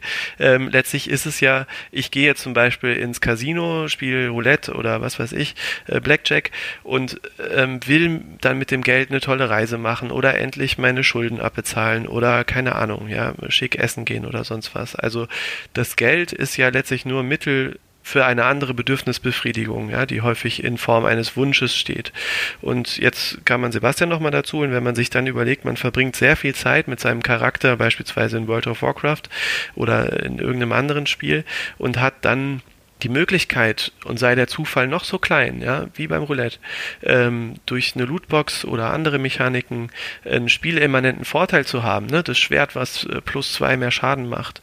Oder bleiben wir bei den kosmetischen Sachen, ja, der, man sieht seinen Charakter dann viele Stunden am Tag und wenn er dann plötzlich eine coole Rüstung anhat, wo jetzt da noch irgendwie Flammen äh, um den rumzüngeln, ja, dann hat es einen dermaßen hohen emotionalen Wert, äh, den ich absolut auf einer Höhe mit dem Jackpot-Gewinn im, im Casino sehe. Ne? Beides ist letztlich ähm, eine Bedürfnisbefriedigung, also der Wunsch äh, nach Anerkennung. Ich habe einen tollen Charakter, schaut mal, was ich erreicht habe, ja, oder der Wunsch nach ähm, noch besser in dem Spiel zu sein. Es gibt einen vielleicht ganz wichtigen Unterschied, was es in der Videospielabhängigkeit so nicht oder nur in gewisser Form ähnlich gibt. Das ist das sogenannte Chasing, also das Jagen, was man bei Glücksspielern regelhaft beobachtet. Nämlich wenn die besonders hohe Verluste haben, dass sie sich dann nochmal aufmachen und versuchen, diese Verluste wieder einzuspielen. Das gibt's natürlich nur insofern in der Videospielabhängigkeit, was da eine Rolle spielen kann, ist, dass in so ein Mechanismus eintritt, der vielleicht parallel dazu gesehen werden kann, kann, dass ich schon so viel in der Realität verloren habe, dass ich mich noch mehr in die virtuelle Welt stürze. Aber es ist nicht ganz das Gleiche. Könnte ja. Nur mal jetzt einfach auch da nochmal angeschlossen. Wenn ich da an, an FIFA Ultimate Team denke, da kaufe ich ja mit der Ingame-Währung direkt diese Lootboxen. Könnte ich da nicht, sowas, könnte ich das nicht chasen, wenn ich jetzt dann dreimal irgendwie mir eine Goldbox gekauft habe, alles war Nieten, meine Ingame-Währung ist alle, aber ich habe ja die Möglichkeit mit Echtgeld jetzt noch weitere aufzumachen, dass ich dann so denke, so, aber wenn ich jetzt einen coolen Spieler noch irgendwo ziehe, dann kann ich den den verkaufen, dann habe ich die verlorene Ingame-Währung wieder zurück. Ja, ich denke, da sind auch weitere Überschneidungen mit dem pathologischen Glücksspiel. Also, äh, um mal bei der Spielmechanik zu äh, bleiben, wie du es sagst, das ist sicher vorstellbar. Anderes Beispiel wäre jetzt zum Beispiel ein Hearthstone Hearthstone, äh, wo man ja Karten, die man überzählig hat, eben entzaubern kann, um dann andere herzustellen. Ähm, ich weiß nicht, wie es euch da ging, aber ich habe dann auch schon mal, wenn ich dann doch ein Deck gewechselt habe, habe ich gedacht, scheiße, jetzt hätte ich eigentlich äh, tausend von diesem komischen Staub oder was das ist, da noch gebraucht. Ähm, naja, dann kaufe ich halt noch eine Packung und hoffe dann auf möglichst viele, die ich entzaubern kann, um ähm, mir sozusagen die neue Karte zu holen. Ne? Das sind äh, spielmechanische ähm, Dinge, die dazu führen, dass man immer mehr Geld sozusagen ausgibt. Und das steht ja letztlich am Ende. Ne? Ich gebe Geld aus und damit kann ich auch hinterher chasen, ja, und kann mir sagen, gut, ich habe jetzt schon, äh, was weiß ich, 30 äh, Euro in dem Monat in Hearthstone ausgegeben und habe immer noch nicht das Deck, was ich spielen will, dann komm, jetzt kaufe ich mir nochmal ein Kartenpaket, ja, also diese Me Mechanismen wird es auch dort geben. Aber es gibt dennoch noch einen Unterschied und das ist oder das ist explizit mit diesem Chasing gemeint, ähm, und zwar den folgenden, äh, weder bei Hearthstone noch bei FIFA Ultimate Team, korrigiere mich, wenn es anders ist, habe ich aber die Möglichkeit, zumindest auf legalen legalen Wege, jetzt nicht über irgendwelche Darknet, Marktplätze oder wie auch immer, äh, das Geld, was ich in-game habe, also diese In-game-Währung, von der du sprachst, wieder in reales Geld umzuwandeln. Und da dem nicht so ist, äh, tritt eben Folgendes nicht ein, dass ich sage, hm, Mist, ich müsste eigentlich die nächste Rate für den Hauskredit bezahlen und habe mein Geld verloren, deshalb versuche ich jetzt unbedingt noch diesen Hauskredit zu bekommen, sondern es bleibt alles immer spielimmanent.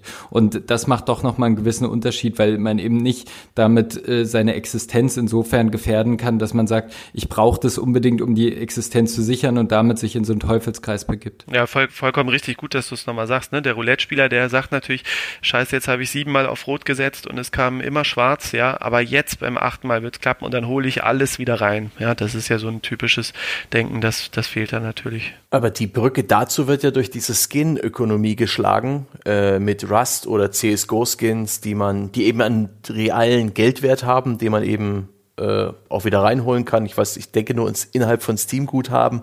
Ich kenne mich da nicht so gut aus, aber die, diese Spiele öffnen dann tatsächlich selbst Kindern den Weg zum Glücksspiel, die ihre Eltern dann, das ist auch bloß Wissen, das ich anekdotisch gesammelt habe, eben, das ist aus, vor allen Dingen in den USA wird das berichtet, dass Kinder halt ihre Eltern regelmäßig fragen, dass sie ein bisschen äh, Steam-Guthaben haben können, um sich Skins zu kaufen, die aber in Wirklichkeit nutzen eben auf Wettseiten, um die Skins dann eben als, als Wetteinsatz einzusetzen und die da ins Glücksspiel rangeführt werden. Ist euch da äh, auch schon mal irgendwas aufgefallen, dass äh, dieser Aspekt des Gaming irgendwo auch ein Problem gibt für eure Patienten? Wurde das nicht trockengelegt mit den Skins? Ich dachte, Valve hätte da irgendwie diese, diese API abgeschaltet, dass das nicht mehr nach externen bei diesen Glücksspielen benutzt werden kann oder äh, nach wie vor gibt es, äh, ich glaube, Rust ist gerade das große Ding, was Skin Gambling angeht. Das ist nach wie vor ein gesunder Markt. Oh, ja dann, Entschuldigung die Herren. Ja, da sind wir aber dann äh, aus meiner Sicht abseits von der Videospielabhängigkeit. Also natürlich kann es sein, dass sich daraus eine Glücksspielabhängigkeit äh, entwickelt, aber so würde ich es dann auch nennen in dem Fall, wenn es um Skins-Gambling geht. Und sicherlich, äh, ich glaube, das Thema können wir auch noch mal weiter aufmachen, wie problematisch das ist, dass Kinder und Jugendliche nicht ausreichend geschützt sind. Also eben, dass auch solche spielimmanenten Faktoren jetzt abseits auch von der Möglichkeit, äh, Skins zu gambeln, gar nicht ausreichend abgebildet werden bisher im Jugendschutz ab wie vielen Jahren ist World of Warcraft, ab wie vielen Jahren ist League of Legends. Da sind wir auch wieder schön bei FIFA, das ja eine sehr niedrige Altersfreigabe hat. Ich glaube, das ist frei ab sechs oder sogar ab null. Ja, ist frei ab null, also quasi frei für alle. Ähm, da würde mich mal interessieren, gibt es da so sowas wie so Priming-Effekte? Also wenn jetzt schon Kinder von jüngsten Jahren an, ne, ist ja ein Fußballspiel, ist ja harmlos, lässt man die lieben Kleinen vielleicht auch schon jünger ran, mit sowas konfrontiert werden. Ist das etwas, was Risikofaktoren vielleicht erhöht oder ausbaut, was eine spätere Glücksspielabhängigkeit angeht? Also wenn das jetzt vielleicht in dem Kontext noch gar nicht problematisch wird oder zumindest nicht als problematisch erkennbar wird, aber wenn man schon von Kindesbeinen an mit sowas wie Lootboxen und ähnlichem hantiert, diesen Thrill kennen und lieben lernt, ist man vielleicht hinterher empfänglicher für einen Glücksspielautomaten? Fragezeichen. Ich glaube, das ist was zutiefst Menschliches, ne? Und das ist ja auch in der Lootbox-Debatte immer was, was angebracht wird. Letztlich ist ja auch das Überraschungsei, was man kauft, oder die Fußballsticker äh, am Kiosk sind ja letztlich auch wenn man es jetzt überspitzt sagt, auch Glücksspiel. Ne? Man kauft was, weiß nicht, was drin ist, äh, will seine Sammlung äh, ver, äh, komplett machen. Ähm, und das wird ja auch immer in der Diskussion dann irgendwie angebracht, was sich jetzt alle aufregen, ja, warum man jetzt plötzlich Lootboxen ähm, ab 18 machen müsste, wenn doch Kinder auch Überraschungseier kaufen können. Also ich glaube, dass dieser Mechanismus spielt einfach mit einem zutiefst menschlichen Bedürfnis, nämlich dem Bedürfnis, überrascht zu werden. Und äh, wir erinnern uns alle daran, wie es war als Kind, ein Überraschungsei aufzumachen. Ob das jetzt später dazu führt, dass man äh, dann irgendwie beim Skin-Gambling äh, mitmacht oder im Casino landet, äh, ich würde sagen, da sind mir zumindest keine Studien bekannt und das lässt sich auch schwäch, äh, schlecht nachweisen. Ne? Aber es ist immerhin ein problematische, ähm, problematisches Ding, denke ich. Und eins, über das man halt reden sollte, wenn dann erst recht noch eine Abhängigkeit hinzukommt, die den Spieler dazu zwingt, immer weiter zu spielen. Ja, das, dann entsteht schnell so ein Teufelskreis. Sind eure Patienten diesbezüglich eigentlich, kann man da irgendwie sagen, die sind nicht so medienkompetent? Weil ich habe den Eindruck, dass wir hier vom Fach und auch unsere Zuhörer vom Podcast relativ mündig und aufgeklärt sind, was solche Mechanismen angeht und auch sehr kritisch. Ähm, ist das bei euren Patienten anders ausgeprägt oder ist das einfach quer, quer gemischt wie bei allen anderen auch? Das ist sehr unterschiedlich. Was sehr auffällig ist, wie medieninkompetent häufig die Eltern der, wir behandeln ja, wir dürfen ja nur Jugendliche und Kinder behandeln, das heißt, es sind alles Minderjährige. Und da finde ich es wirklich erstaunlich, dass die häufig einen Vorlauf haben von bis zu drei Jahren und die sagen, das ist das primäre äh, Problem in unserer Familie. Es gibt gerade nichts Schlimmeres und wir müssen uns damit so befassen, dass wir jetzt in die Kinder- und Jugendpsychiatrie gehen und uns da Rat holen. Und dann fragt man die Eltern, was spielt denn ihr Kind da eigentlich? Und die sagen, dass sie es gar nicht wissen. Das heißt, äh, als ein großes Problem sehe ich vor allem auch die Medieninkompetenz der Eltern, aber es ist tatsächlich auch, und da gibt es ein paar Studien zu, so dass diejenigen, die besonders, also dass es nicht so ist, dass je mehr ich mich mit digitalen Medien beschäftige, desto kompetenter bin ich dabei auch. Es gibt viele Jugendliche, die sich von der technischen Seite gar nicht so gut damit auskennen, aber eben trotzdem die Medien massiv nutzen. Aber wir haben äh, von der klinischen Erfahrung, also das, was wir bei uns in der Sprechstunde sehen, würde ich sagen, ist es sehr heterogen. Das heißt, da haben wir denjenigen, der auch ein bisschen programmieren kann, äh, der ein bisschen Photoshop verwenden kann, etc. Aber wir haben auch diejenigen, die tatsächlich nur den Computer oder die Konsole anschalten und die zu nichts anderes nutzen als zum Spielen. Aufklärung wäre hier auch ein wichtiger Schutz, indem man einfach sagt, äh, beschäftigt euch mit dem Thema, äh, gerade die, die Eltern dann auch. Die USK tut es ja aktuell nicht, ne? die guckt nur auf Gewalt, Sexualität und Drogenkonsum und wir finden es auch höchste Zeit, dass auch solche Spielmechaniken damit berücksichtigt werden. Ja? Nicht, weil wir jetzt äh, jedes Spiel ab 18 machen wollen oder verbieten wollen, wenn da eine Lootbox drin ist, aber einfach, dass ein Bewusstsein dafür geschaffen wird, weil die Eltern gucken auf den Sticker, ach, ein Fußballspiel ab null, naja, hier, ja. Und ähm, so lässt sich halt schlecht ähm, in diesem Feld operieren. Das gleiche hat man ja letztlich auch bei der Alkoholabhängigkeit, um mal wieder den, die Brücke da zu schlagen. Ne? Das gesellschaftliche Bewusstsein, dass man von Alkohol abhängig werden kann, ist ja eine große Errungenschaft unserer Gesellschaft, ne? dass man eben irgendwann äh, nach den 50er Jahren, wo das eben noch anders war, begonnen hat, darüber zu sprechen, ja, dass es vielleicht auch schädlich ist, zu viel zu trinken. Das heißt ja nicht, dass keiner mehr ein Bier trinken darf, ja, um Gottes Willen, aber man macht sich eben einfach bewusst, dass es potenziell ein, ein Problem ist. Und das Gleiche müsste man eigentlich auch bei diesen Spielen machen. Ne? Erst recht bei denen, die dann noch suchterzeugender sind durch ihre Spielmechaniken. Das war schon zur Hälfte die Frage, die ich äh, eigentlich stellen wollte, aber nochmal, äh, ganz nochmal ein bisschen konkreter. Also hilft, ist es, ist es präventiv wirksam, wenn ich gut informiert bin? Also wenn ich weiß, was Spiele machen, was Spiele da anstellen, wie Spiele wirken, nehme ich, also wenn man die Lootbox-Folge unseres Podcasts gehört hat, ja, ist man dann besser gewappnet, so einer Mechanik gegenüberzutreten oder äh, hilft sowas nicht? Doch, ich würde davon ausgehen, dass das auf jeden Fall hilft. Also man sieht, dass äh, Medienkompetenz ein stark protektiver Faktor ist gegenüber äh, einer Medienabhängigkeit. Das heißt, je besser ich die Mechanismen da kenne, desto eher bin ich davor geschützt. Und das aus einer therapeutischen Sicht kann man das so begründen, dass wir zu allem Verhalten, zu dem wir reflektiert sind, zu dem wir irgendein Referenzsystem haben und sagen, ah, okay, da ordne ich mich gerade ein, mein Verhalten entspricht entspricht ja ungefähr dem und das Medium entspricht ungefähr dem, was dazu führen kann, dass ich Abhängigkeit äh, abhängig werde, ähm, bin ich eher viel eher dazu geneigt zu sagen, nee, an der Stelle mache ich Schluss und schütze mich jetzt davor, indem ich den Konsum dieses Spiels zum Beispiel wieder reduziere, wie vorhin, glaube ich, Sebastian oder hast du es gesagt, äh, angeführt hat, dass es Leute gibt, die sagen, oh nee, ich bin so, ich, ich habe so eine mhm. Persönlichkeitsstruktur, dass äh, mir, de, mir das passieren könnte, dass ich dann nichts anderes mehr mache, als World of Warcraft zu spielen. Und dazu muss ich aber erstens was über mich selbst wissen und zweitens über dieses Spiel. Das finde ich ja übrigens auch ganz interessant. Was mich auch interessieren würde zum Beispiel ist, ähm, ihr habt ja jetzt beschrieben, dass bei euch hauptsächlich eher so Jugendliche aufschlagen. Woran liegt das? Lassen Eltern die jüngeren Kinder einfach noch gar nicht so viel spielen und haben sie da einfach noch mehr Kontrollgewalt und deswegen wird es erst problematisch, wenn man in dieses Alter kommt. Wo, wie erklärt ihr euch das?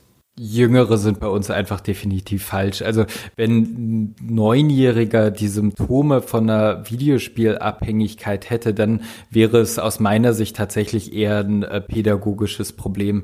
Denn ein Neunjähriger hat ja insgesamt eine ganz andere Möglichkeit oder eine viel geringer ausgeprägte Möglichkeit zur Abstraktion, zur Reflexion, eine viel geringer ausgeprägte Impulskontrolle.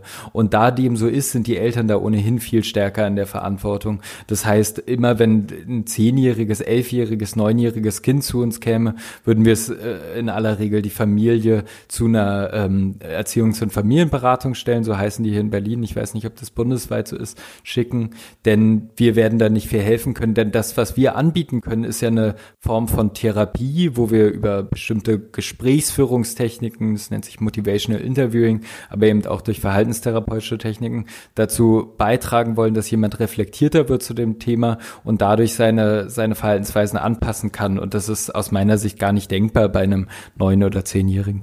Wie oft stellt sich denn raus, es ist doch eher ein Problem, das ganz woanders liegt. Also zum Beispiel eben in der Familie oder sonst irgendwas und das mit diesem exzessiven Spielen, das ist jetzt ein Symptom, aber da eigentlich äh, stellt man fest, da gibt es eine ganz andere Ursache, es gibt vielleicht sogar ein ganz anderes Krankheitsbild. Sehr häufig, muss man sagen. Also äh, ich war ja vor der Zeit, wo wir, wo Daniel und ich diese Sprechstunde zusammen begründet haben, habe ich schon auch vorher schon in der Kinder- und Jugendpsychiatrie gearbeitet. Und auch jetzt ist es zwar ein Arbeitsschwerpunkt von mir, aber ich bin eben auch noch für die Ambulanz und für zwei Stationen ganz normal oberärztlich zuständig.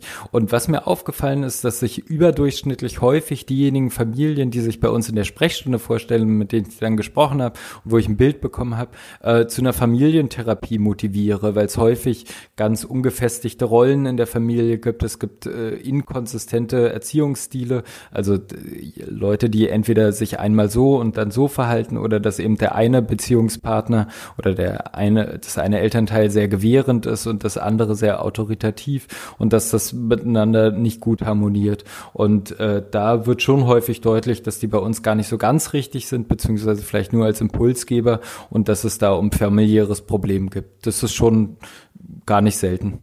Ich würde gerne noch mal irgendwie den, den Bogen schlagen zurück zum ICD-11, äh, zurück zu dieser Kritik, die relativ medienöffentlich ge, ge, getätigt wurde, zum Beispiel eben mit äh, Thorsten Quandt und seinem Artikel in der Süddeutschen, äh, wie Millionen Spieler zu Süchtigen erklärt werden und so weiter. In, in welcher Form würde euch denn die, wir haben das jetzt schon relativ lange besprochen, dass äh, dass es ein Suchtverhalten ist und dass sie auch aufklärend wirkt. Würde euch das ein Stück weit einfach in die Karten spielen bei eurem Arbeiten und auch bei dem, bei der Argumentation vielleicht der Industrie gegenüber, wenn es diesen, wenn es diese Krankheit gäbe? Spielesucht? würde das ein Stück weit ähm, eine Art festen Punkt schaffen, wo man einen Hebel ansetzen kann für weiterreichende Entwicklungen abseits von Therapie und Abrechnung und irgendwie äh, den, diesen ganzen Aspekt? Also jetzt für uns persönlich ist es wirklich, das hatten wir ja eingangs schon geklärt, es ist eigentlich vollkommen egal, ob die, ob das im ICD-11 auftaucht oder nicht, ne? weil wir, was wir letztlich machen, ist äh, so ein bisschen wie so ein trotziges Kind, äh, Augen zu und durch. Ne? Wir sehen ja die Probleme, ja, und äh, bleiben an dieser Problemebene dran ohne das DSM-5 hätten wir nicht die Diagnosekriterien, weil danach sind die diagnostischen ja, äh, Fragebögen, die wir letztlich nutzen, entstanden.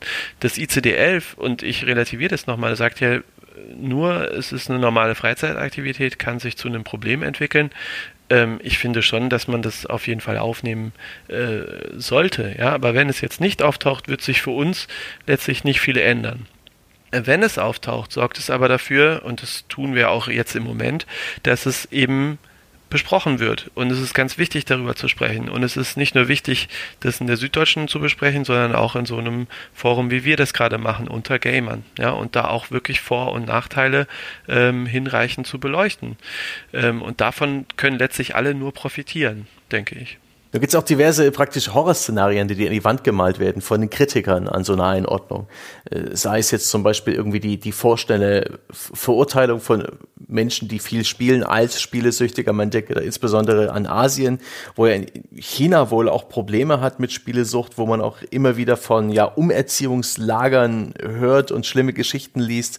Genauso kann ich äh, mir vorstellen, dass man damit vielleicht auch sowas wie eine äh, ja Mac-Therapy den Weg öffnet, wo halt relativ schnell und voreilig mit äh, irgendwelchen Stimmungsaufhellern einfach behandelt wird. Ähm, einfach ein Medikament verschrieben, anstatt ordentliche Arbeit zu leisten diesbezüglich. Ist, ist das begründet? So, so eine Horrorvorstellung? Ist da die, ist da diese Einstufung ECD so wegweisend für solche Entwicklungen oder wird das eurer Meinung nach zu weit aufgebauscht? Oder wie schätzt ihr da diese, diese Möglichkeiten ein, diese Gefahren? Vielleicht können wir nochmal differenzieren. Ich glaube, in unseren Breitengraden sind, ist das Missbrauchspotenzial dieser Diagnose nicht sonderlich hoch. Denn ich denke, alles das, was wir an Behandlung anbieten, findet ja nicht in einem Zwangskontext statt, sondern im freiwilligen Kontext. Und das bedeutet, äh, wenn jetzt ist die, ob es die Diagnose Diagnose gibt oder nicht, ist jetzt erstmal nicht so relevant, denn derjenige, der sich selbst nicht als Videospielabhängig bezeichnet, äh, der wird zu uns nicht in die Sprechstunde kommen oder der wird da zumindest nicht bleiben und es hätte keine Konsequenz für ihn, außer dass wir ihm beratendes Gespräch anbieten und ihm erklären, dass es aus unserer Sicht vielleicht doch problematischer ist, als er das selbst sieht. Und dann ist die Frage, ob jetzt ein Land wie China mit einem ganz anderen politischen System, als wir das hier haben, diese Diagnose missbrauchen könnte. Und dann muss man sagen, ja, das mag sein. Die Frage ist, ob trotzdem das, das rechtfertigt, dass man äh, das nicht macht. Und da muss man sich auch nochmal der Rolle bewusst werden, die wir da haben. Oder wir als Ärzteschaft, die als Experten darüber Auskunft geben, ob so eine Diagnose geben sollte oder nicht. Und da sind halt zuallererst medizinische Gründe notwendig. Und aus medizinischen Gründen lässt sich aus meiner Sicht sehr gut argumentieren, dass es diese Diagnose geben sollte. Und äh, dass es da politisches Missbrauchspotenzial gibt, spricht für mich, ist sicherlich ein Punkt, der relevant ist und der auch von Medien und so weiter beobachtet werden sollte. Aber es sollte nicht dazu führen, dass wir die Leute, die dahingehend eine Behandlung notwendig hätten, nicht behandeln dürfen, weil es die Diagnose nicht gibt.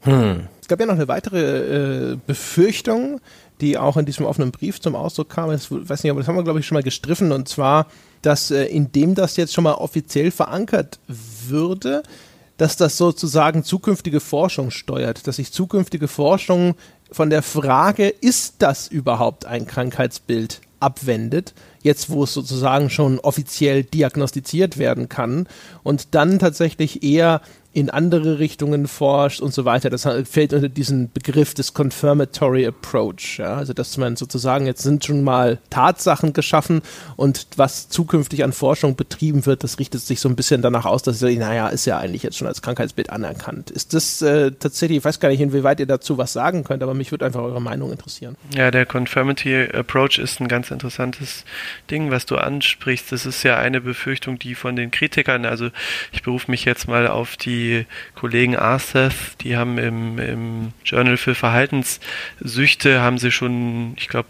Anfang letzten Jahres, also 2017, haben sie ähm, diesen offenen Brief auch veröffentlicht. Ähm, dieser Confirmity Approach sagt ja, letztlich einen Bestätig also man könnte es jetzt wörtlich übersetzen, so als Bestätigungsansatz. Ne? Also man kriegt einen Jugendlichen oder nehmen wir jetzt auch mal einen Erwachsenen, ähm, der auffälliges Spielverhalten zeigt und man sagt dann, aha, wir haben ja hier die Diagnose, du bist Videospielabhängig. Ne? Und man guckt also nicht mehr, ist es jetzt ein normales Spielverhalten oder ist es ein pathologisches Spielverhalten. Letzten Endes kann man sich nicht davor schützen. Ne? Es gibt sicherlich ähm, immer wieder Fälle, wo Diagnosen leichtfertig vergeben werden. Das hat man auch bei anderen Erkrankungen. Ne? Dann nehmen wir mal die Depressionen. Wird nicht genau geguckt, ob die schwer genug ist oder lange genug vorliegt und man kriegt dann das Label in der Depression.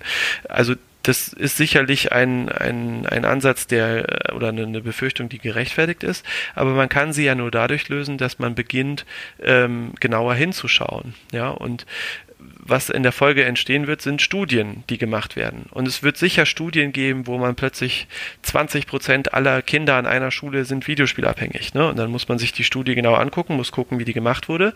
Und wenn man dann findet, aha, ihr habt ja gar nicht äh, geguckt, ob die nicht ein normales Spielverhalten haben, sondern ihr habt einfach nur gefragt, kennst du das Spiel League of Legends? Und wenn derjenige ja gesagt hat, war er abhängig. Ja, ich übertreibe jetzt mal bewusst.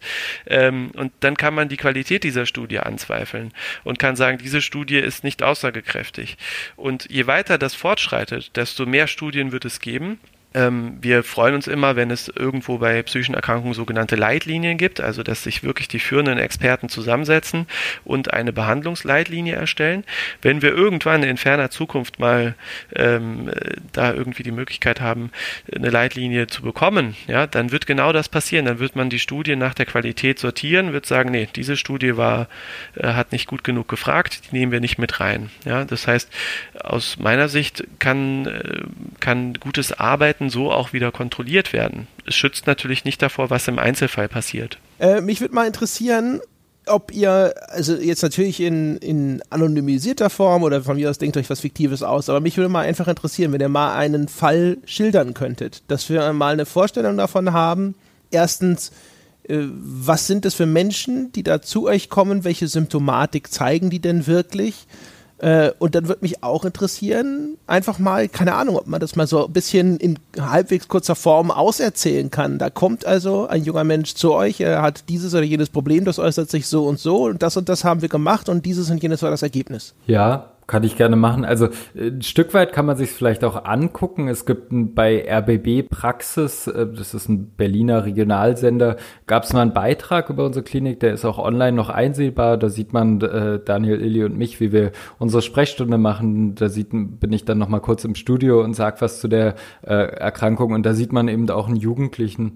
Und ähm, typischer Jugendlicher wäre zum Beispiel, der kommt zu uns oder vielleicht auch ein konkreter Fall und äh, schildert, äh, in dem Fall selbst motiviert, dass er Probleme damit hat, seinen Videospielkonsum zu regulieren. Er hat festgestellt, dass der Videospielkonsum so hoch ist und das ist sein höchster Leidensdruck, dass er wenig soziale Kontakte hat. Jetzt ist bei ihm aber auch schon eine soziale Phobie äh, festgestellt worden. Das ist eine Angsterkrankung, die sich dahingehend äh, zeigt, dass man Angst vor sozialen Situationen, insbesondere von Bewertung von anderen hat. Und äh, den haben wir aufgenommen in unser Gruppentherapieprogramm und haben mit ihm regelmäßig gearbeitet, äh, einzeltherapeutisch mehr daran, dass man so die Interaktion dieser beiden Störungsbilder miteinander äh, erörtert und guckt, wo, wo spielt die Videospielabhängigkeit mit der sozialen Phobie zusammen eine Rolle. Und in der Gruppentherapie aber eben tatsächlich auch dezidiert verhaltenstherapeutisch und über Motivational Interviewing an dem ähm, an dem Medienkonsum. Und der hat es tatsächlich geschafft, seinen Medienkonsum ein Stück weit zu reduzieren, hat wieder andere Aktivitäten, die er vorher auch schon gemacht hat, mehr aufgenommen. Schule läuft wieder ein bisschen besser. Ich stelle mir gerade vor, da kommt jemand, der Angst hat vor sozialen Situationen und du sagst ihm, wir machen mal Gruppentherapie. Ist das nicht schwierig? Schwierig und super zugleich. Also wenn wir es schaffen, den zu überzeugen, wird er überdurchschnittlich viel von dieser Form der Therapie profitieren, weil er eben nicht nur die Inhalte mitnehmen kann im Sinne der Medienabhängigkeit, sondern der kann auch gleich noch seine Sozialphobiebehandlung, soziale Phobiebehandlung umsonst mitbekommen, indem er einfach vor anderen sprechen muss. Wenn du Glück hast, ist er noch in einer Gilde, in irgendeinem Online-Rollenspiel und du kannst sein Spielverhalten nutzen, um zu zeigen, dass er durchaus in der Lage ist, soziale Interaktionen zuzulassen. Ne? Also wie viele unserer Jugendlichen ähm, äh, erfüllen da nicht hochsoziale Funktionen, ja, sind irgendwie äh, Gildensprecher, heiraten im Online-Rollenspiel, haben eine Freundin, haben eine Beziehung über, ähm, über das Spiel und im realen Leben würden die sich nicht trauen, jemand anderen anzusprechen. Und das kann man dann ganz gut transferieren. Ne? Man kann sagen, dieser geschützte Raum Online-Rollenspiel gibt dir die Möglichkeit, äh, so zu sein, wie du eigentlich bist. Wir geben dir jetzt mal die Chance, das auch im echten Leben auszuprobieren. Und da hilft die Gruppe natürlich ähm, ungemein. Ne? Und jetzt gerade heute vor der Aufnahme waren wir mit den Jugendlichen ähm, in der Boulderhalle und das ist jedes Mal ein, ein tolles Erlebnis. Ne? Wenn, oh Gott. Wenn, gebrochene Arme links und rechts. nee, es ist nichts, es ist nichts passiert. verrenkte Körper. Aber wir lassen, die, wir lassen die Eltern trotzdem vorher unterschreiben, genau. dass wenn was passiert, wir nicht schuld sind. Seit es mit dir passiert ist, Sebastian, lassen wir die Eltern unterschreiben.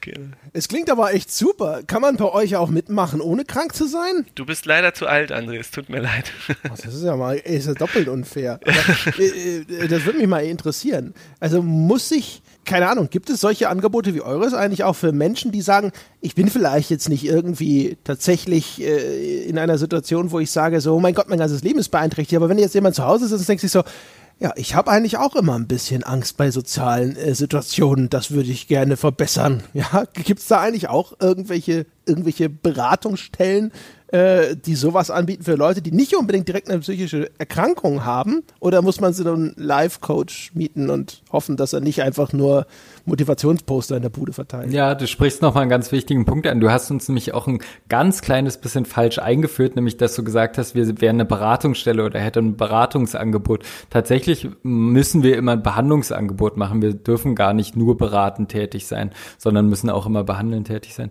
Aber in Berlin und äh, überregional kenne ich mich leider nicht gut genug aus, aber in Berlin gibt's von der Caritas zum Beispiel für Medienabhängige oder auch nur Leute mit einem problematischen Medienkonsum ähm, eine Einrichtung, die nennt sich Lost in Space und ist auch aus einer ehemaligen Glücksspielberatung hervorgegangen. Wir kooperieren mit denen eng, die sind jetzt gerade zehn Jahre alt äh, geworden und die machen regelmäßig Freizeitangebote auch und machen ähnliche Sachen wie wir, dass sie zusammen rausgehen, dass sie zusammen Sport machen etc. Aber das Angebot richtet sich hauptsächlich an erwachsene Menschen. Kann ich also auch bouldern gehen und die Kasse zahlt? In dem, in dem Fall von dem Beratungsangebot nicht. In dem Fall, wenn du, wenn du tatsächlich eine behandlungsbedürftige psychische Störung hast, dann kannst du auf äh, Kosten der Klinik und damit indirekt auf Kosten der Krankenkasse auch bouldern gehen, ja. Jetzt kennen wir uns doch. Jetzt, jetzt können wir da doch was aushandeln, oh, oder? Sagt mal, ihr, ihr zwei, würdet ihr dieses Angebot jetzt mal ganz persönlich und vom Bauchgefühl, würdet ihr dieses Behandlungsangebot auch gerne Erwachsenenpatienten machen und seht ihr da nicht auch einen, ja, einen großen Bedarf dafür? Weil ich habe den Eindruck, auch so anekdotenhaft von dem, was ich in meinem Umkreis an Spielesucht mitbekommen habe, war das, waren das stets Erwachsene. Ja, hm, tatsächlich. Also Entschuldige, Daniel. Entschuldige, fang du an. Okay, also tatsächlich waren wir mal in einem Einkaufszentrum und haben ein bisschen Werbung gemacht für das, was wir da anbieten. Und da haben uns sehr viele Erwachsene angesprochen und haben gesagt, schade, dass wir nicht zu euch kommen dürfen. Nun ist es so, dass äh, sicherlich auch Angebote für Erwachsene notwendig sind. Ich finde, in Berlin ergänzen wir uns da ganz gut, weil die Lost in Space Leute wirklich gute Arbeit machen. Ähm, aber grundsätzlich sollten die auch behandelt werden. Ich dürfte mit meiner Profession gar keine Erwachsenen, zumindest nicht über das 21. Lebensjahr hinaus behandeln, weil ich Kinder- und Jugendpsychiater bin. Äh, der Daniel dürfte das aber, aber der ist nun mal jetzt im Moment zumindest auch in der Kinder- und Jugendpsychiatrie angestellt. Das heißt, über die Klinik dürfen wir nur Jugendliche behandeln. Aber es ist durchaus wünschenswert, ein ähnliches Angebot auch Erwachsenen zu machen. Sehr faszinierend. Das ist ja, als ob ihr Tierärzte wäret und man sagt, da dürft ihr nicht an dem, an dem Menschen operieren. Wieso wird das so streng getrennt? Ist das äh, tatsächlich ein so unterschiedliches Feld? Der 20-Jährige im Vergleich zum 30-Jährigen? Nö, das ist einfach eine Kontrollinstanz. Also mit Erlangen des Facharztstatus äh, endet ja letztlich die Ausbildung zum Erwachsenenpsychiater. Und bei mir ist es halt so, ich bin schon Erwachsenenpsychiater und mache den Kinder- und Jugendpsychiater jetzt noch ähm, als zweiten Facharzt nach. Ähm, und ich dürfte jetzt eine Praxis zum Beispiel machen für erwachsene Patienten, dürfte aber keine Praxis aufmachen für ähm, Jugendliche oder Kinder. Ähm, ob das jetzt ähm, ab einem gewissen Punkt vermischt sich das dann natürlich. Ne? Letztlich ist es ja die Berufserfahrung und viele Sachen sind dann auch recht ähnlich. Aber es gibt dann schon auch nochmal Unterschiede und der Gesetzgeber oder die Krankenkassen ähm, trennen das. Und das sind ganz unterschiedliche Settings. Also Erwachsenenpsychiatrie funktioniert stellenweise ähm, ganz anders als die Kinder- und Jugendpsychiatrie. Und deswegen macht mir zum Beispiel auch die Arbeit mit den Eltern dann Spaß, wenn äh, einige von denen haben ja auch selber psychische Erkrankungen wo man sozusagen dann auch als Erwachsenenpsychiater direkt äh, Hilfestellung geben kann. Ich darf die natürlich in dem Kontext, dass ich ihr Kind behandle, nicht selber dann mitbehandeln, aber ich habe da, denke ich, dann nochmal so einen etwas anderen Blick. Und es ist auch, also wir würden uns sicher freuen, das Behandlungsgebot erweitern zu können. Wir tun das ja in gewisser Form, dass wir diesen ähm, Ratgeber geschrieben haben und uns da auch gefragt haben, ähm, wollen wir den jetzt nur für Kinder machen? Wie sprechen wir überhaupt die Betreffenden an? Also meine bisherigen Ratgeber haben immer gesagt, gesiezt, waren sehr formal und wir haben uns jetzt dazu entschieden, das äh, Buch, was im Mitte Februar rauskommt, ähm, an Kinder zu richten, an Jugendliche, aber auch an junge Erwachsene und äh, wir duzen trotzdem, weil wir uns jetzt ja zum Beispiel auch duzen, man das so in der Gaming-Community eigentlich macht. Ähm, die Hilfestellung, die Mechanismen, die wir darin vorstellen, sind eins zu eins aus der Sprechstunde für Jugendliche, lassen sich aber auch für Erwachsene eben umsetzen, weil die Therapieinhalte sind dann doch dieselben. Sind das so? Also das klang jetzt so, als ob die meisten Angebote, die existieren, sich an Kinder und Jugendliche richten würden. Ist das, ist diese, ist diese Gruppe irgendwie überproportional betroffen oder gibt es einfach so viele Angebote für Kinder und Jugendliche, weil man halt sagt so, ja, aber denkt denn keiner an die Kinder. Ne? Also, dass das erstmal Vorrang hat, dass das wichtiger ist, dass dann auch Eltern da viel eher Hilfe suchen als Erwachsene? Für Erwachsene gibt es weitaus mehr Angebote. Jakob hat ja zum Beispiel das Oasis schon vorgestellt. Dann gibt es noch das Auxilium äh, Reloaded, das habt ihr bestimmt auch schon mal gehört. Das ist letztlich so ein, ja, äh, ein Wohnheim für ähm, Erwachsene, die äh, Probleme mit Medien haben. Also bei Erwachsenen gibt es weitaus mehr Angebote als bei Kindern. Ein bisschen ähm, verwundernd, ne?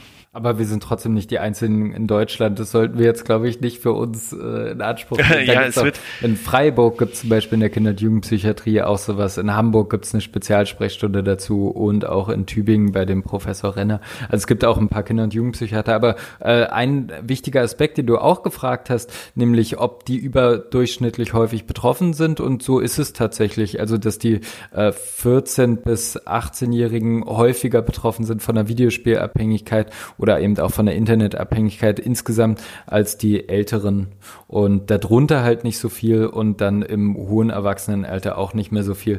Wie sich das in den nächsten 20, 30 Jahren entwickelt, das kann man noch nicht absehen, weil natürlich der Medienkonsum eines heute Sechsjährigen ganz anders ist als ein äh, der Medienkonsum eines heute äh, 36-Jährigen, der vor 30 Jahren sechs war. Woran liegt das? Also das sind ja häufig dann auch, sag ich mal, falsch gelernte entweder Gratifikations- oder Bewältigungsstrategien, haben wir vorhin schon gelernt, ja, also Dinge, die mich irgendwie glücklich machen oder dafür sorgen, dass ich mich nicht mehr schlecht fühle, so im Grunde genommen das Gleiche, aber anders. Ähm, ist das etwas, was da einfach noch nicht so, sich so rausgebildet hat und dass deswegen Jugendliche dafür anfälliger sind? Oder was ist da die Ursache? Gibt es da eine Theorie?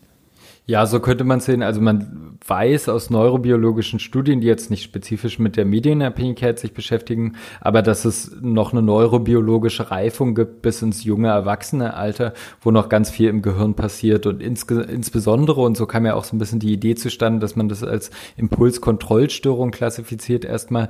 Insbesondere die Impulskontrolle ist weniger ausgeprägt bei Jugendlichen und bei Kindern, als es jetzt bei einem Erwachsenen der Fall ist. So dass es äh, durchaus durchaus ähm, äh, durchaus vorstellbar ist, dass die eben besonders anfällig dafür sind.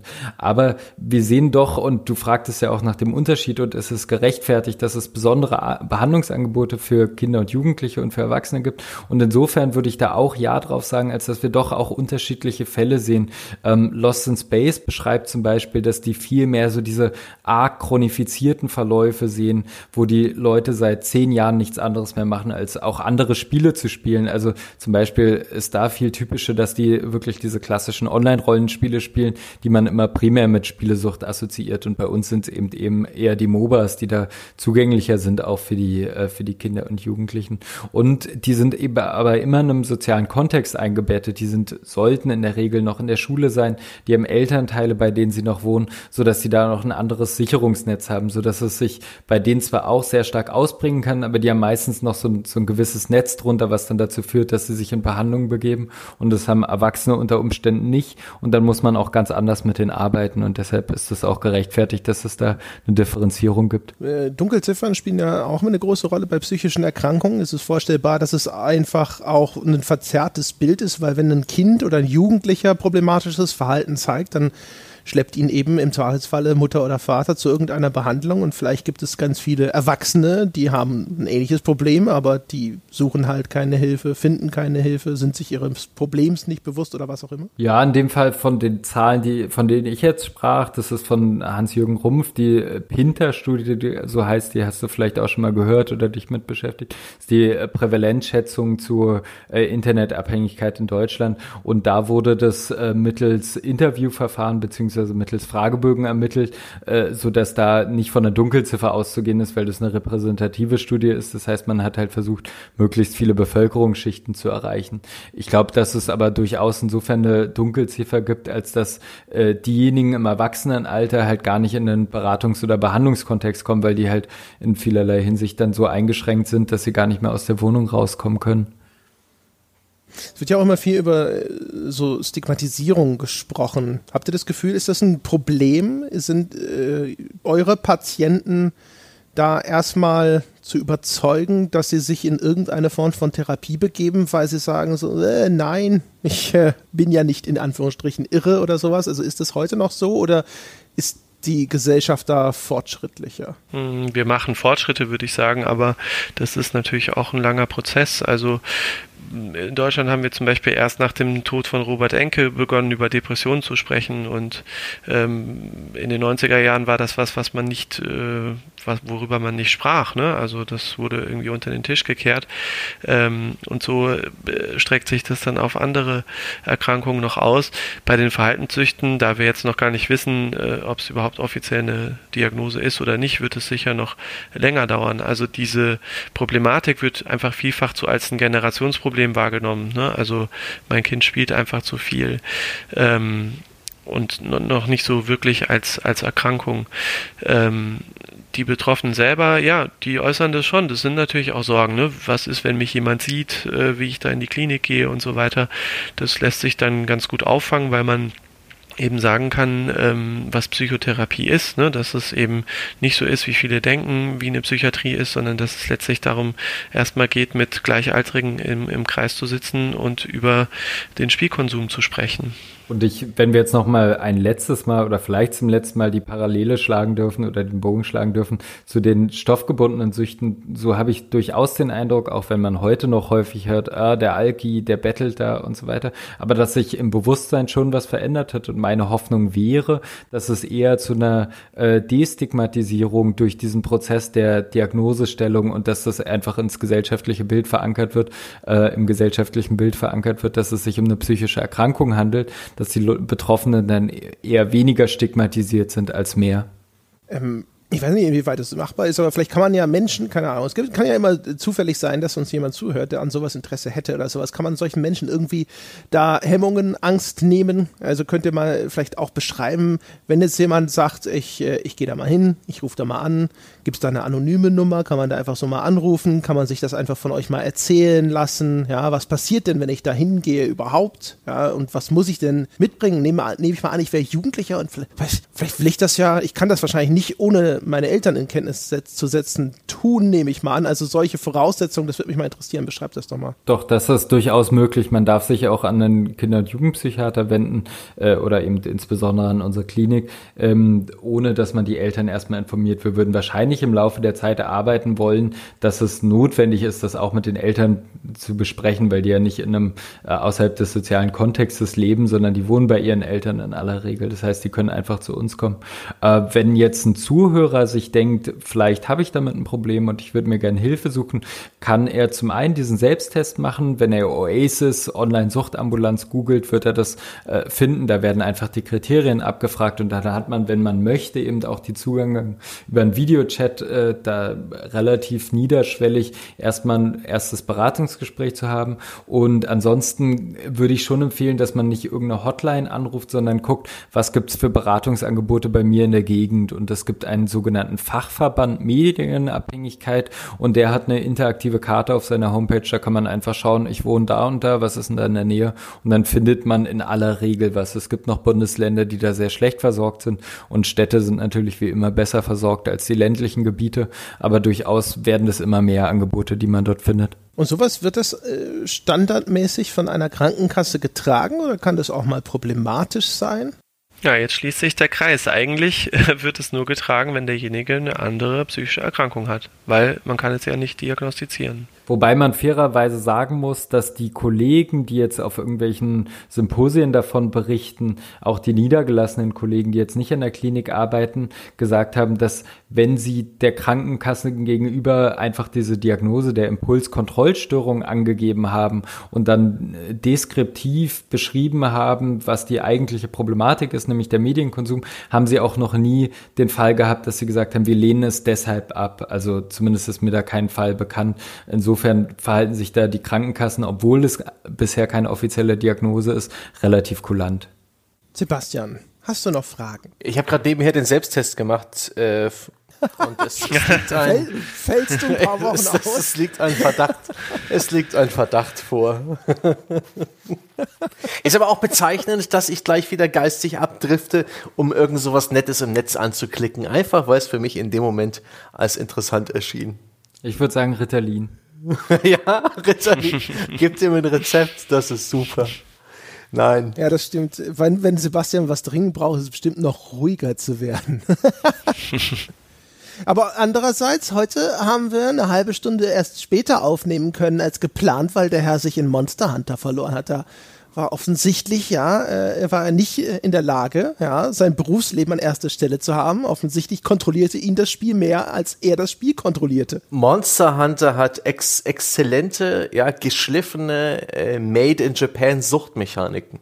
Ja, also das ist was ganz anderes als dieser neumodische, so offensichtlich plumpe Destiny und Star Wars Battlefront Kram. Ja, das kommt aus dem Land des Hikikomori, ähm, es ist vielleicht auch noch ein Aspekt, den gibt's. Äh, das würde mich mal interessieren, ob es diesbezüglich aus anderen Ländern vielleicht noch Erkenntnisse gibt oder Therapieansätze. In Japan gibt es tatsächlich das Problem, dass da einige, ich glaube, eine Million Kinder oder mehr oder Jugendliche sich sozial komplett abschotten, die teilweise jahrelang nicht ihre Wohnung oder gar ihr Kinderzimmer verlassen. Und aufgrund der Kultur da, die sehr respektvoll im Umgang miteinander ist, auch in der Familie, wird das dann eben geduldet. Und ähm, ja, die fehlen dann einfach komplett in der Welt, in der Gesellschaft, in ihrem sozialen Umkreis. Die leben dann praktisch auch online. Ich weiß nicht, ob ihr das Phänomen kennt, ob ihr euch da auch mal eingelesen habt oder ob es woanders in der Welt auch noch interessante Aspekte dieses ganzen Begriffs gibt. Ja, also wobei ich glaube, da Genau, ich, ich weiß nicht, ob da tatsächlich, äh, vielleicht kann Daniel da noch mehr zu sagen, aber unsere Meinung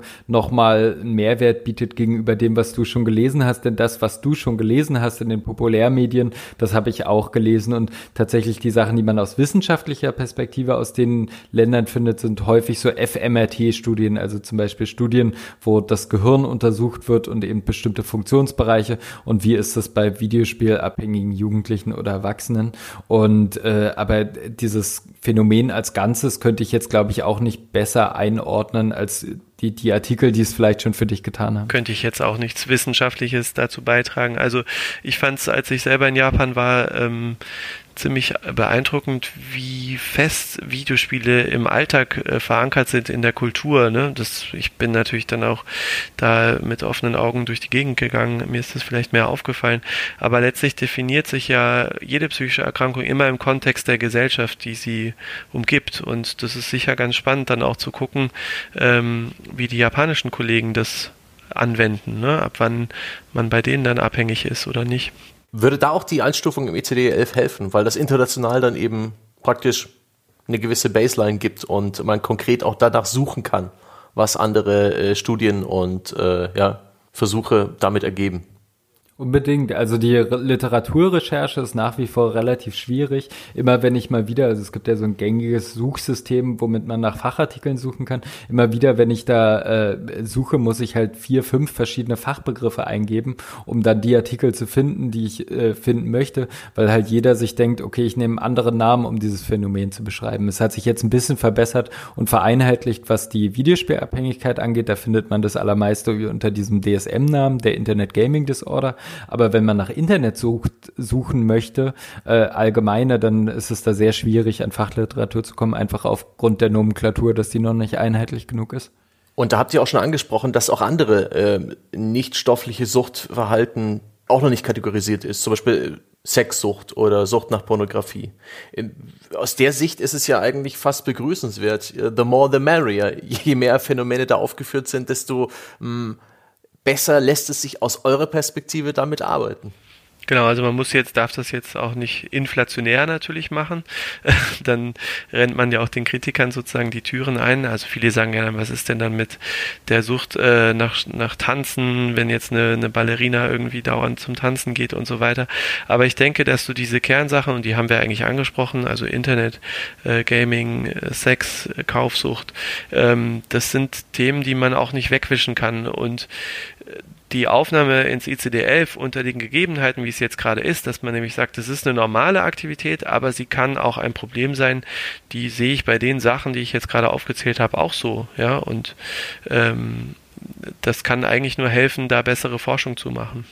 Und sicherlich wäre es möglich, also wahrscheinlich, wenn man sich die äh, Milliarden von Menschen auf der Welt anguckt, wird man noch mehr, viel mehr Verhaltensweisen finden, von denen die süchtig sind, wenn man dann noch in Richtung Sammlungen und so weiter guckt. Also du hattest ja, glaube ich, da auch mal äh, einen äh, Podcast zum Trophäensammeln gemacht. Und man kann sicherlich nach den unterschiedlichsten Sachen äh, süchtig sein. Und jetzt geht's aber darum, wie viele Menschen sind es, dass sich das lohnt. Und da wollte ich auch noch mal was auf den Thorsten Quandt erwidern, der nämlich unter anderem anderem als Argument anführte, wenn ich es richtig erinnere, dass ja nach den ja eher zurückhaltenden Prävalenzschätzungen circa ein Prozent der Menschen betroffen seien und dass es deshalb nicht relevant genug das Problem ist. Also damit würde er argumentieren, dass man eine Schizophrenie nicht als Diagnose haben sollte, denn zum Beispiel eine Schizophrenie, also eine äh, Erkrankung, bei der ich zum Beispiel inhaltliche Denkstörungen habe, das heißt, ich habe Ängste, die nicht berechtigt sind, ich habe zum Beispiel Halluzinationen, die dürfte dann ja da auch gar nicht drin sein. Also und ein Prozent sind jetzt, finde ich, auch nicht ganz wenig. Also das ist aus meiner Sicht eine, genauso wie die Schizophrenie eine, ähm, eine Diagnose von Relevanz und deshalb ist dieses ein Prozent der Bevölkerung kein valides Argument für mich aus wissenschaftlicher Sicht. Hm. Machen wir doch nochmal so dann zum Abschluss nochmal so, äh, gebe ich euch Gelegenheit zum Fazit, ja, mit einer kritischen Frage. Äh, und zwar nur damit wir es nochmal auf den Punkt bringen. Also wir haben aber festgestellt, okay, Forschung ist nicht eindeutig. Äh, der Therapeut kann sich schon irgendwie behelfen. Ja, er findet schon eine Diagnose, über die er das abgerechnet bekommt. Ähm, warum sollen wir das dann jetzt, wo der Forschungsstand eben noch uneindeutig ist, tatsächlich schon als Diagnosekriterium aufnehmen? Was bringt das? weil du irgendwann einen, einen Anfang machen musst. Ne? Ich, wir hatten es ja jetzt schon mehrfach als Beispiel, aber Alkoholabhängigkeit fing auch mal so an, ne? dass irgendjemand sich überlegt hat, Moment, ähm, vielleicht ist der Drang, jeden Abend Alkohol trinken zu müssen, eine Erkrankung. Und äh, dann gab es Forschung dazu und man hat festgestellt, ja, die, da gibt es Zusammenhänge und letzten Endes führt das jetzt dazu, dass man vielen Millionen Menschen ähm, in Deutschland eben helfen kann, ne? die damit ein Problem haben. Und genau das Gleiche ähm, ähm, sehen wir zumindest auch bei der Videospielabhängigkeit als Chance sozusagen der Gesellschaft auf einfach neue Erkenntnisse reagieren zu können, ja, und ähm, auch mit dem Zeitgeist zu gehen und zu sagen, okay, diese Dinge, die wir da seit Mitte der 90er Jahre tun, Internet ähm, und so weiter, Videospiele, die können vielleicht auch ein Problem darstellen. Aber warum brauchen wir diese ICD-11-Klassifikation dazu? Ich meine, das musst du nochmal erläutern. Diese Forschung und all das könnte ja auch geschehen, ohne dass es in diesen Katalog aufgenommen wird. Äh, genau, könnte es, aber so hat es sozusagen eine, ja, so wie so eine Gatekeeper-Funktion. Also, indem man sagt, okay, wir einigen uns auf eine gemeinsame Grundlage, die ist jetzt im ICD-11 ja noch recht schwammig, ähm, aber bietet so einen ersten Anfang und dann gucken wir danach ne, und bleiben ganz sachlich an diesen Punkten, schauen uns diese Trades sozusagen an, also diese Merkmale bei verschiedenen Patienten machen Studien dazu. Und dann sehen wir in ein paar Jahren weiter. Und wenn irgendwann das ICD-12 kommt, dann äh, updaten wir diese Sachen. Oder wir machen vorher eine Leitlinie und so weiter. Und das beugt eben diesem ganzen, ähm, der eine macht das so und kennt sich dann irgendwie aus und ist Experte, der andere liest die Boulevardzeitungen ähm, und liest dann irgendwie auch den äh, Artikel da in der Süddeutschen, wo es dann heißt, äh, Gangster-Rap kiffen und dann irgendwie Computerspiele und regt sich darüber auf. Also ich glaube, es kann nur davon profitieren, wenn man einfach das versucht zu vereinheitlichen. Und das ist jetzt ein Anfang. Das ist der Beginn etwas, woran man noch sehr lange arbeiten muss. Aber ich denke, ein notwendiger Beginn, weil wir diese Sachen schon seit den 90er Jahren sehen, klinisch. Ja. Nur nochmal für mich zum Verständnis, würde die ICB, ICD-11 äh, ja, Einordnung der ganzen Geschichte des, der Gaming Disorder eine Art Legitimierung darstellen, auch für den ganzen Forschungsbereich? Würde das vielleicht für einen Anstieg der Forschung in dem Thema sorgen und auch für eine höhere Qualität? Stehen da praktisch schon äh, Studien in den Startlöchern, denen aber praktisch das Go verwehrt wird, weil diese ICD-11-Einordnung fehlt? Kann man sich das so vorstellen? Oder ist das auch wieder im besten verzerrt? Ja, die Forschung richtet sich eigentlich international wie so vieles nach den Amerikanern. Also was Forschung angeht, was Forschung angeht, ist es in den meisten Störungsbildern so, dass da eher die DSM-Kriterien herangezogen werden. Deshalb würde ich auch eher nochmal mit der Versorgung äh, tatsächlich argumentieren. Ich denke halt, dass es weniger Versorger, deutlich weniger Versorger geben wird, äh, wird, die sich darauf spezialisieren, weil anders als bei uns, wo, wo Daniel und ich das ja mehr oder weniger einfach aus Interesse machen und wir müssten das auch nicht innerhalb unseres Berufsfelds, wird, glaube ich, niemand auf die Idee kommen, als niedergelassener Psychotherapeut zu sagen, ich will mich jetzt genau darauf spezialisieren, wenn es unsicher ist, ob ich das in fünf Jahren auch noch abbrechen darf mit meiner Impulskontrollstörung. Das heißt, äh, es wird weniger in den, in den Ausbildungsinstituten als Inhalt vermittelt. Und da muss man, finde ich, auch die Frage stellen, nicht nur, welche Gefahren birgt es, dieses, diese Diagnose ins äh, ICD-11 aufzunehmen, sondern auch, welche Gefahren birgt es, äh, diese Diagnose nicht aufzunehmen, nämlich eine massive Unterversorgung, die wir jetzt schon sehen, wenn wir sagen, wir leben in einer 3,5 Millionen Stadt und wir sind die einzigen, äh, die einzigen Kinder- und Jugendpsychiater, die sich darauf ein bisschen spezialisiert haben. Und ähm, diese Unterversorgung kann dann auch so schnell nicht ausgeglichen werden. Dazu muss man vielleicht sagen, dass die, dass die äh, ICD-Revision in einem jahrelangen Abstand oder manchmal sogar jahrzehntelangen Abstand aufeinander folgen. Das heißt, dass nicht davon auszugehen, dass man, wenn man in zwei Jahren dann anhand der Forschung merkt, okay, wir haben es jetzt noch mal ein bisschen besser nachgewiesen, dass das dann gleich korrigiert werden kann, sondern dann gäbe es dann eine lange Latenz mit einer gegebenenfalls vorhandenen starken Unver Unterversorgung, was das Thema angeht. Ist es nicht umgekehrt auch ein Risiko, eine Versorgung zu schaffen für ein Krankheitsbild, von dem man sich noch gar nicht sicher ist, ob es existiert? Birgt das nicht das, die Gefahr, dass da in eine Richtung behandelt wird bei Leuten, die eigentlich in eine ganz andere Richtung behandelt werden müssten? Genau, aber da kommt es dann wieder auf eine gute Ausbildung der Behandler an und ich glaube, dass die Ausbildung sich eher dadurch verbessern wird, dass man sagt, es gibt dieses Störungsbild, das muss man so und so abgrenzen von anderen Störungsbildern, als wenn man diese schwammige Nichtdiagnose beibehält und sagt, sagt, das ist halt irgendwas.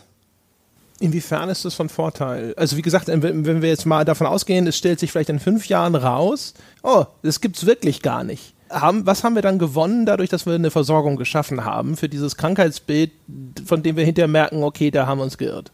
Hm. Also ich glaube zum einen nicht, dass wir das merken würden äh, werden, dass wir, dass dieses Krankheitsbild nicht gibt. Und man muss da an der Stelle auch noch mal so ein bisschen. Ähm, ich habe das selbst gehabt, als ich angefangen habe, Medizin zu studieren. Da habe ich immer gedacht, das sei eine sehr exakte Wissenschaft, wo man sagt, ab Punkt X ist äh, dieses und jenes äh, vorliegend und dann muss ich das und das machen, um es zu lösen. So ist es nicht und so ist es auch in der medizinischen Forschung nicht und so war es auch bei vergangenen Diagnosen nicht. Auch die Persönlichkeitsstörung Essstörungen sind als Behandlungsdiagnosen eingeflossen und werden heute noch immer noch von, von DSM zu DSM und von ICD zu ICD revidiert und sie, sie werden weiter beforscht. Und wie Daniel schon sagte, man muss da irgendwann einen Anfang machen und ich glaube, dass die Videosperrabhängigkeit mittlerweile eine solche gesellschaftliche Relevanz hat, weil sie eben auftritt und beschreibbar ist, dass die Behandlung da ist. Und äh, du hast jetzt immer wieder gesagt, dass die Wissenschaft sich nicht ganz un, äh, nicht ganz einig ist, ob dieses Störungsbild vorliegt. Das war auch lange Zeit bei den Persönlichkeitsstörungen so, die mittlerweile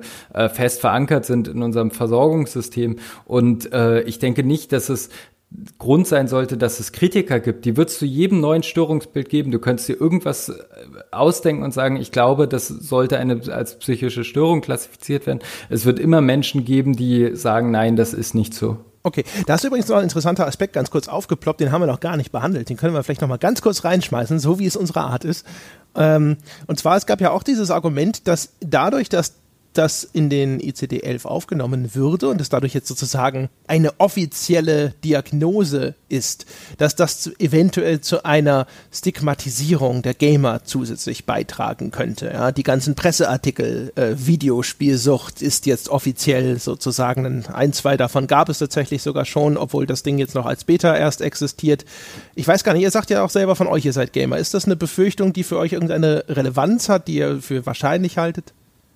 Also ich denke schon, dass es eine gewisse Gefahr gibt, dass darüber schlechte Artikel geschrieben werden. Aber ich weiß nicht, ob die Verantwortung dabei bei denjenigen zu suchen ist, die entscheiden oder in Fachgremien darüber beraten, ob es diese Diagnose geben soll. Das wäre so, als würde man sich die Verantwortung für einen ganz anderen Bereich überhelfen. Dass äh, andere Berufsgruppen wie Journalisten, wie ihr, dazu eine undifferenzierte Berichterstattung machen könnten, sollte uns nicht in unserer Entscheidung zu sehr beeinflussen müssen, sondern wir sollten darauf vertrauen, dass es äh, überall Korrektive gibt und dass wenn schlechte Berichterstattung erfolgt, dass dann sich ein Podcast sagt, hm, hier wurde ein undifferenzierter Artikel geschrieben, den würden wir gern besprechen.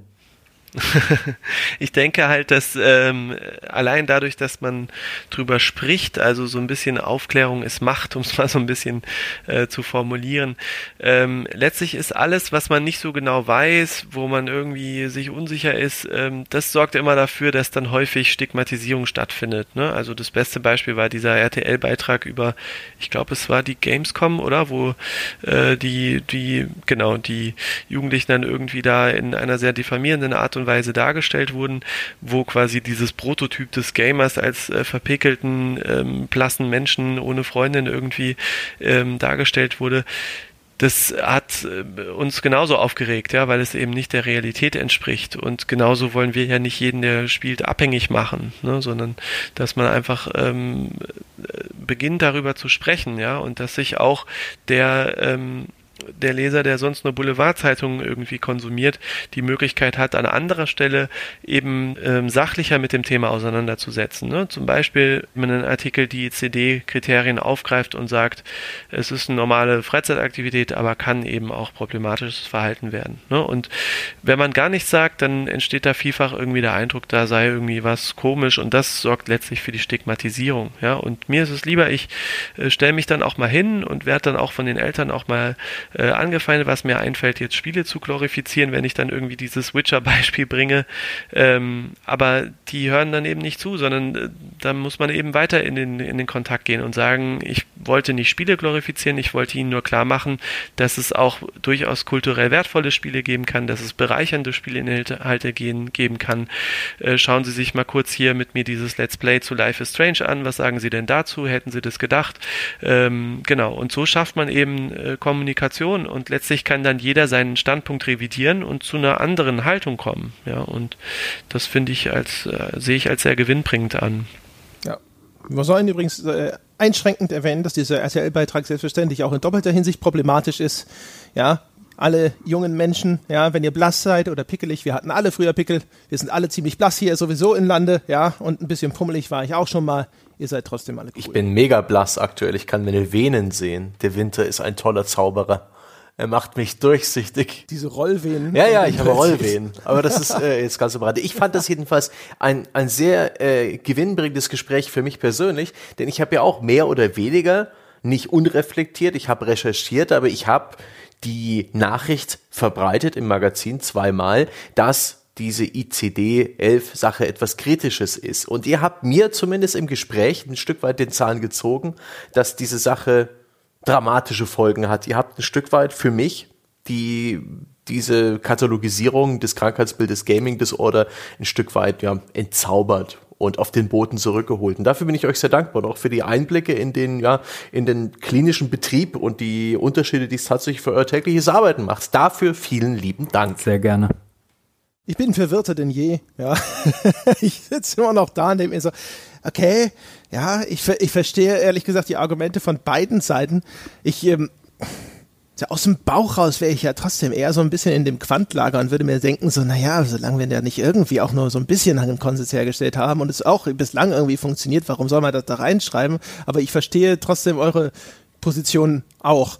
Ich stelle mal wieder fest, ehrlich gesagt, dass äh, diese ganze Geschichte mit, also ich habe das Gefühl immer, dass Psychologie, ja, oder auch insbesondere eben sowas wie Wirkungsforschung, das wird das vielleicht da so ein bisschen reinrechnen wollen, immer, da, man stellt sich immer vor, wir wissen schon so viel und immer wenn ich dann irgendwie damit in Kontakt komme, habe ich das Gefühl, ah, so viel wissen wir dann doch meistens noch nicht. Ich glaube auch der ganze Sucht-Themenbereich ist auch noch äh, ein sehr schwer fassbares Ding was äh, im Großen und Ganzen wahrscheinlich auch noch sehr viel äh, an Forschung und Erkenntnissen parat hält.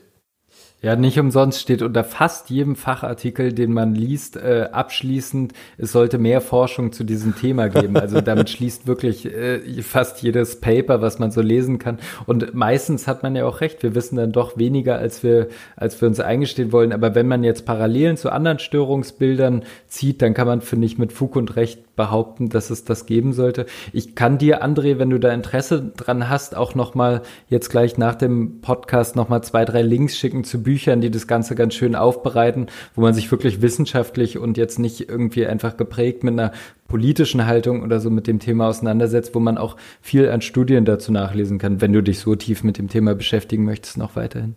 Ja, immer, immer nur zu. Ja, wundert euch nicht, wenn ich euch dann E-Mails schreibe und frage, was jetzt wieder dieser R-Koeffizient tatsächlich zu bedeuten hat oder sowas. Aber ansonsten jederzeit ja, gerne.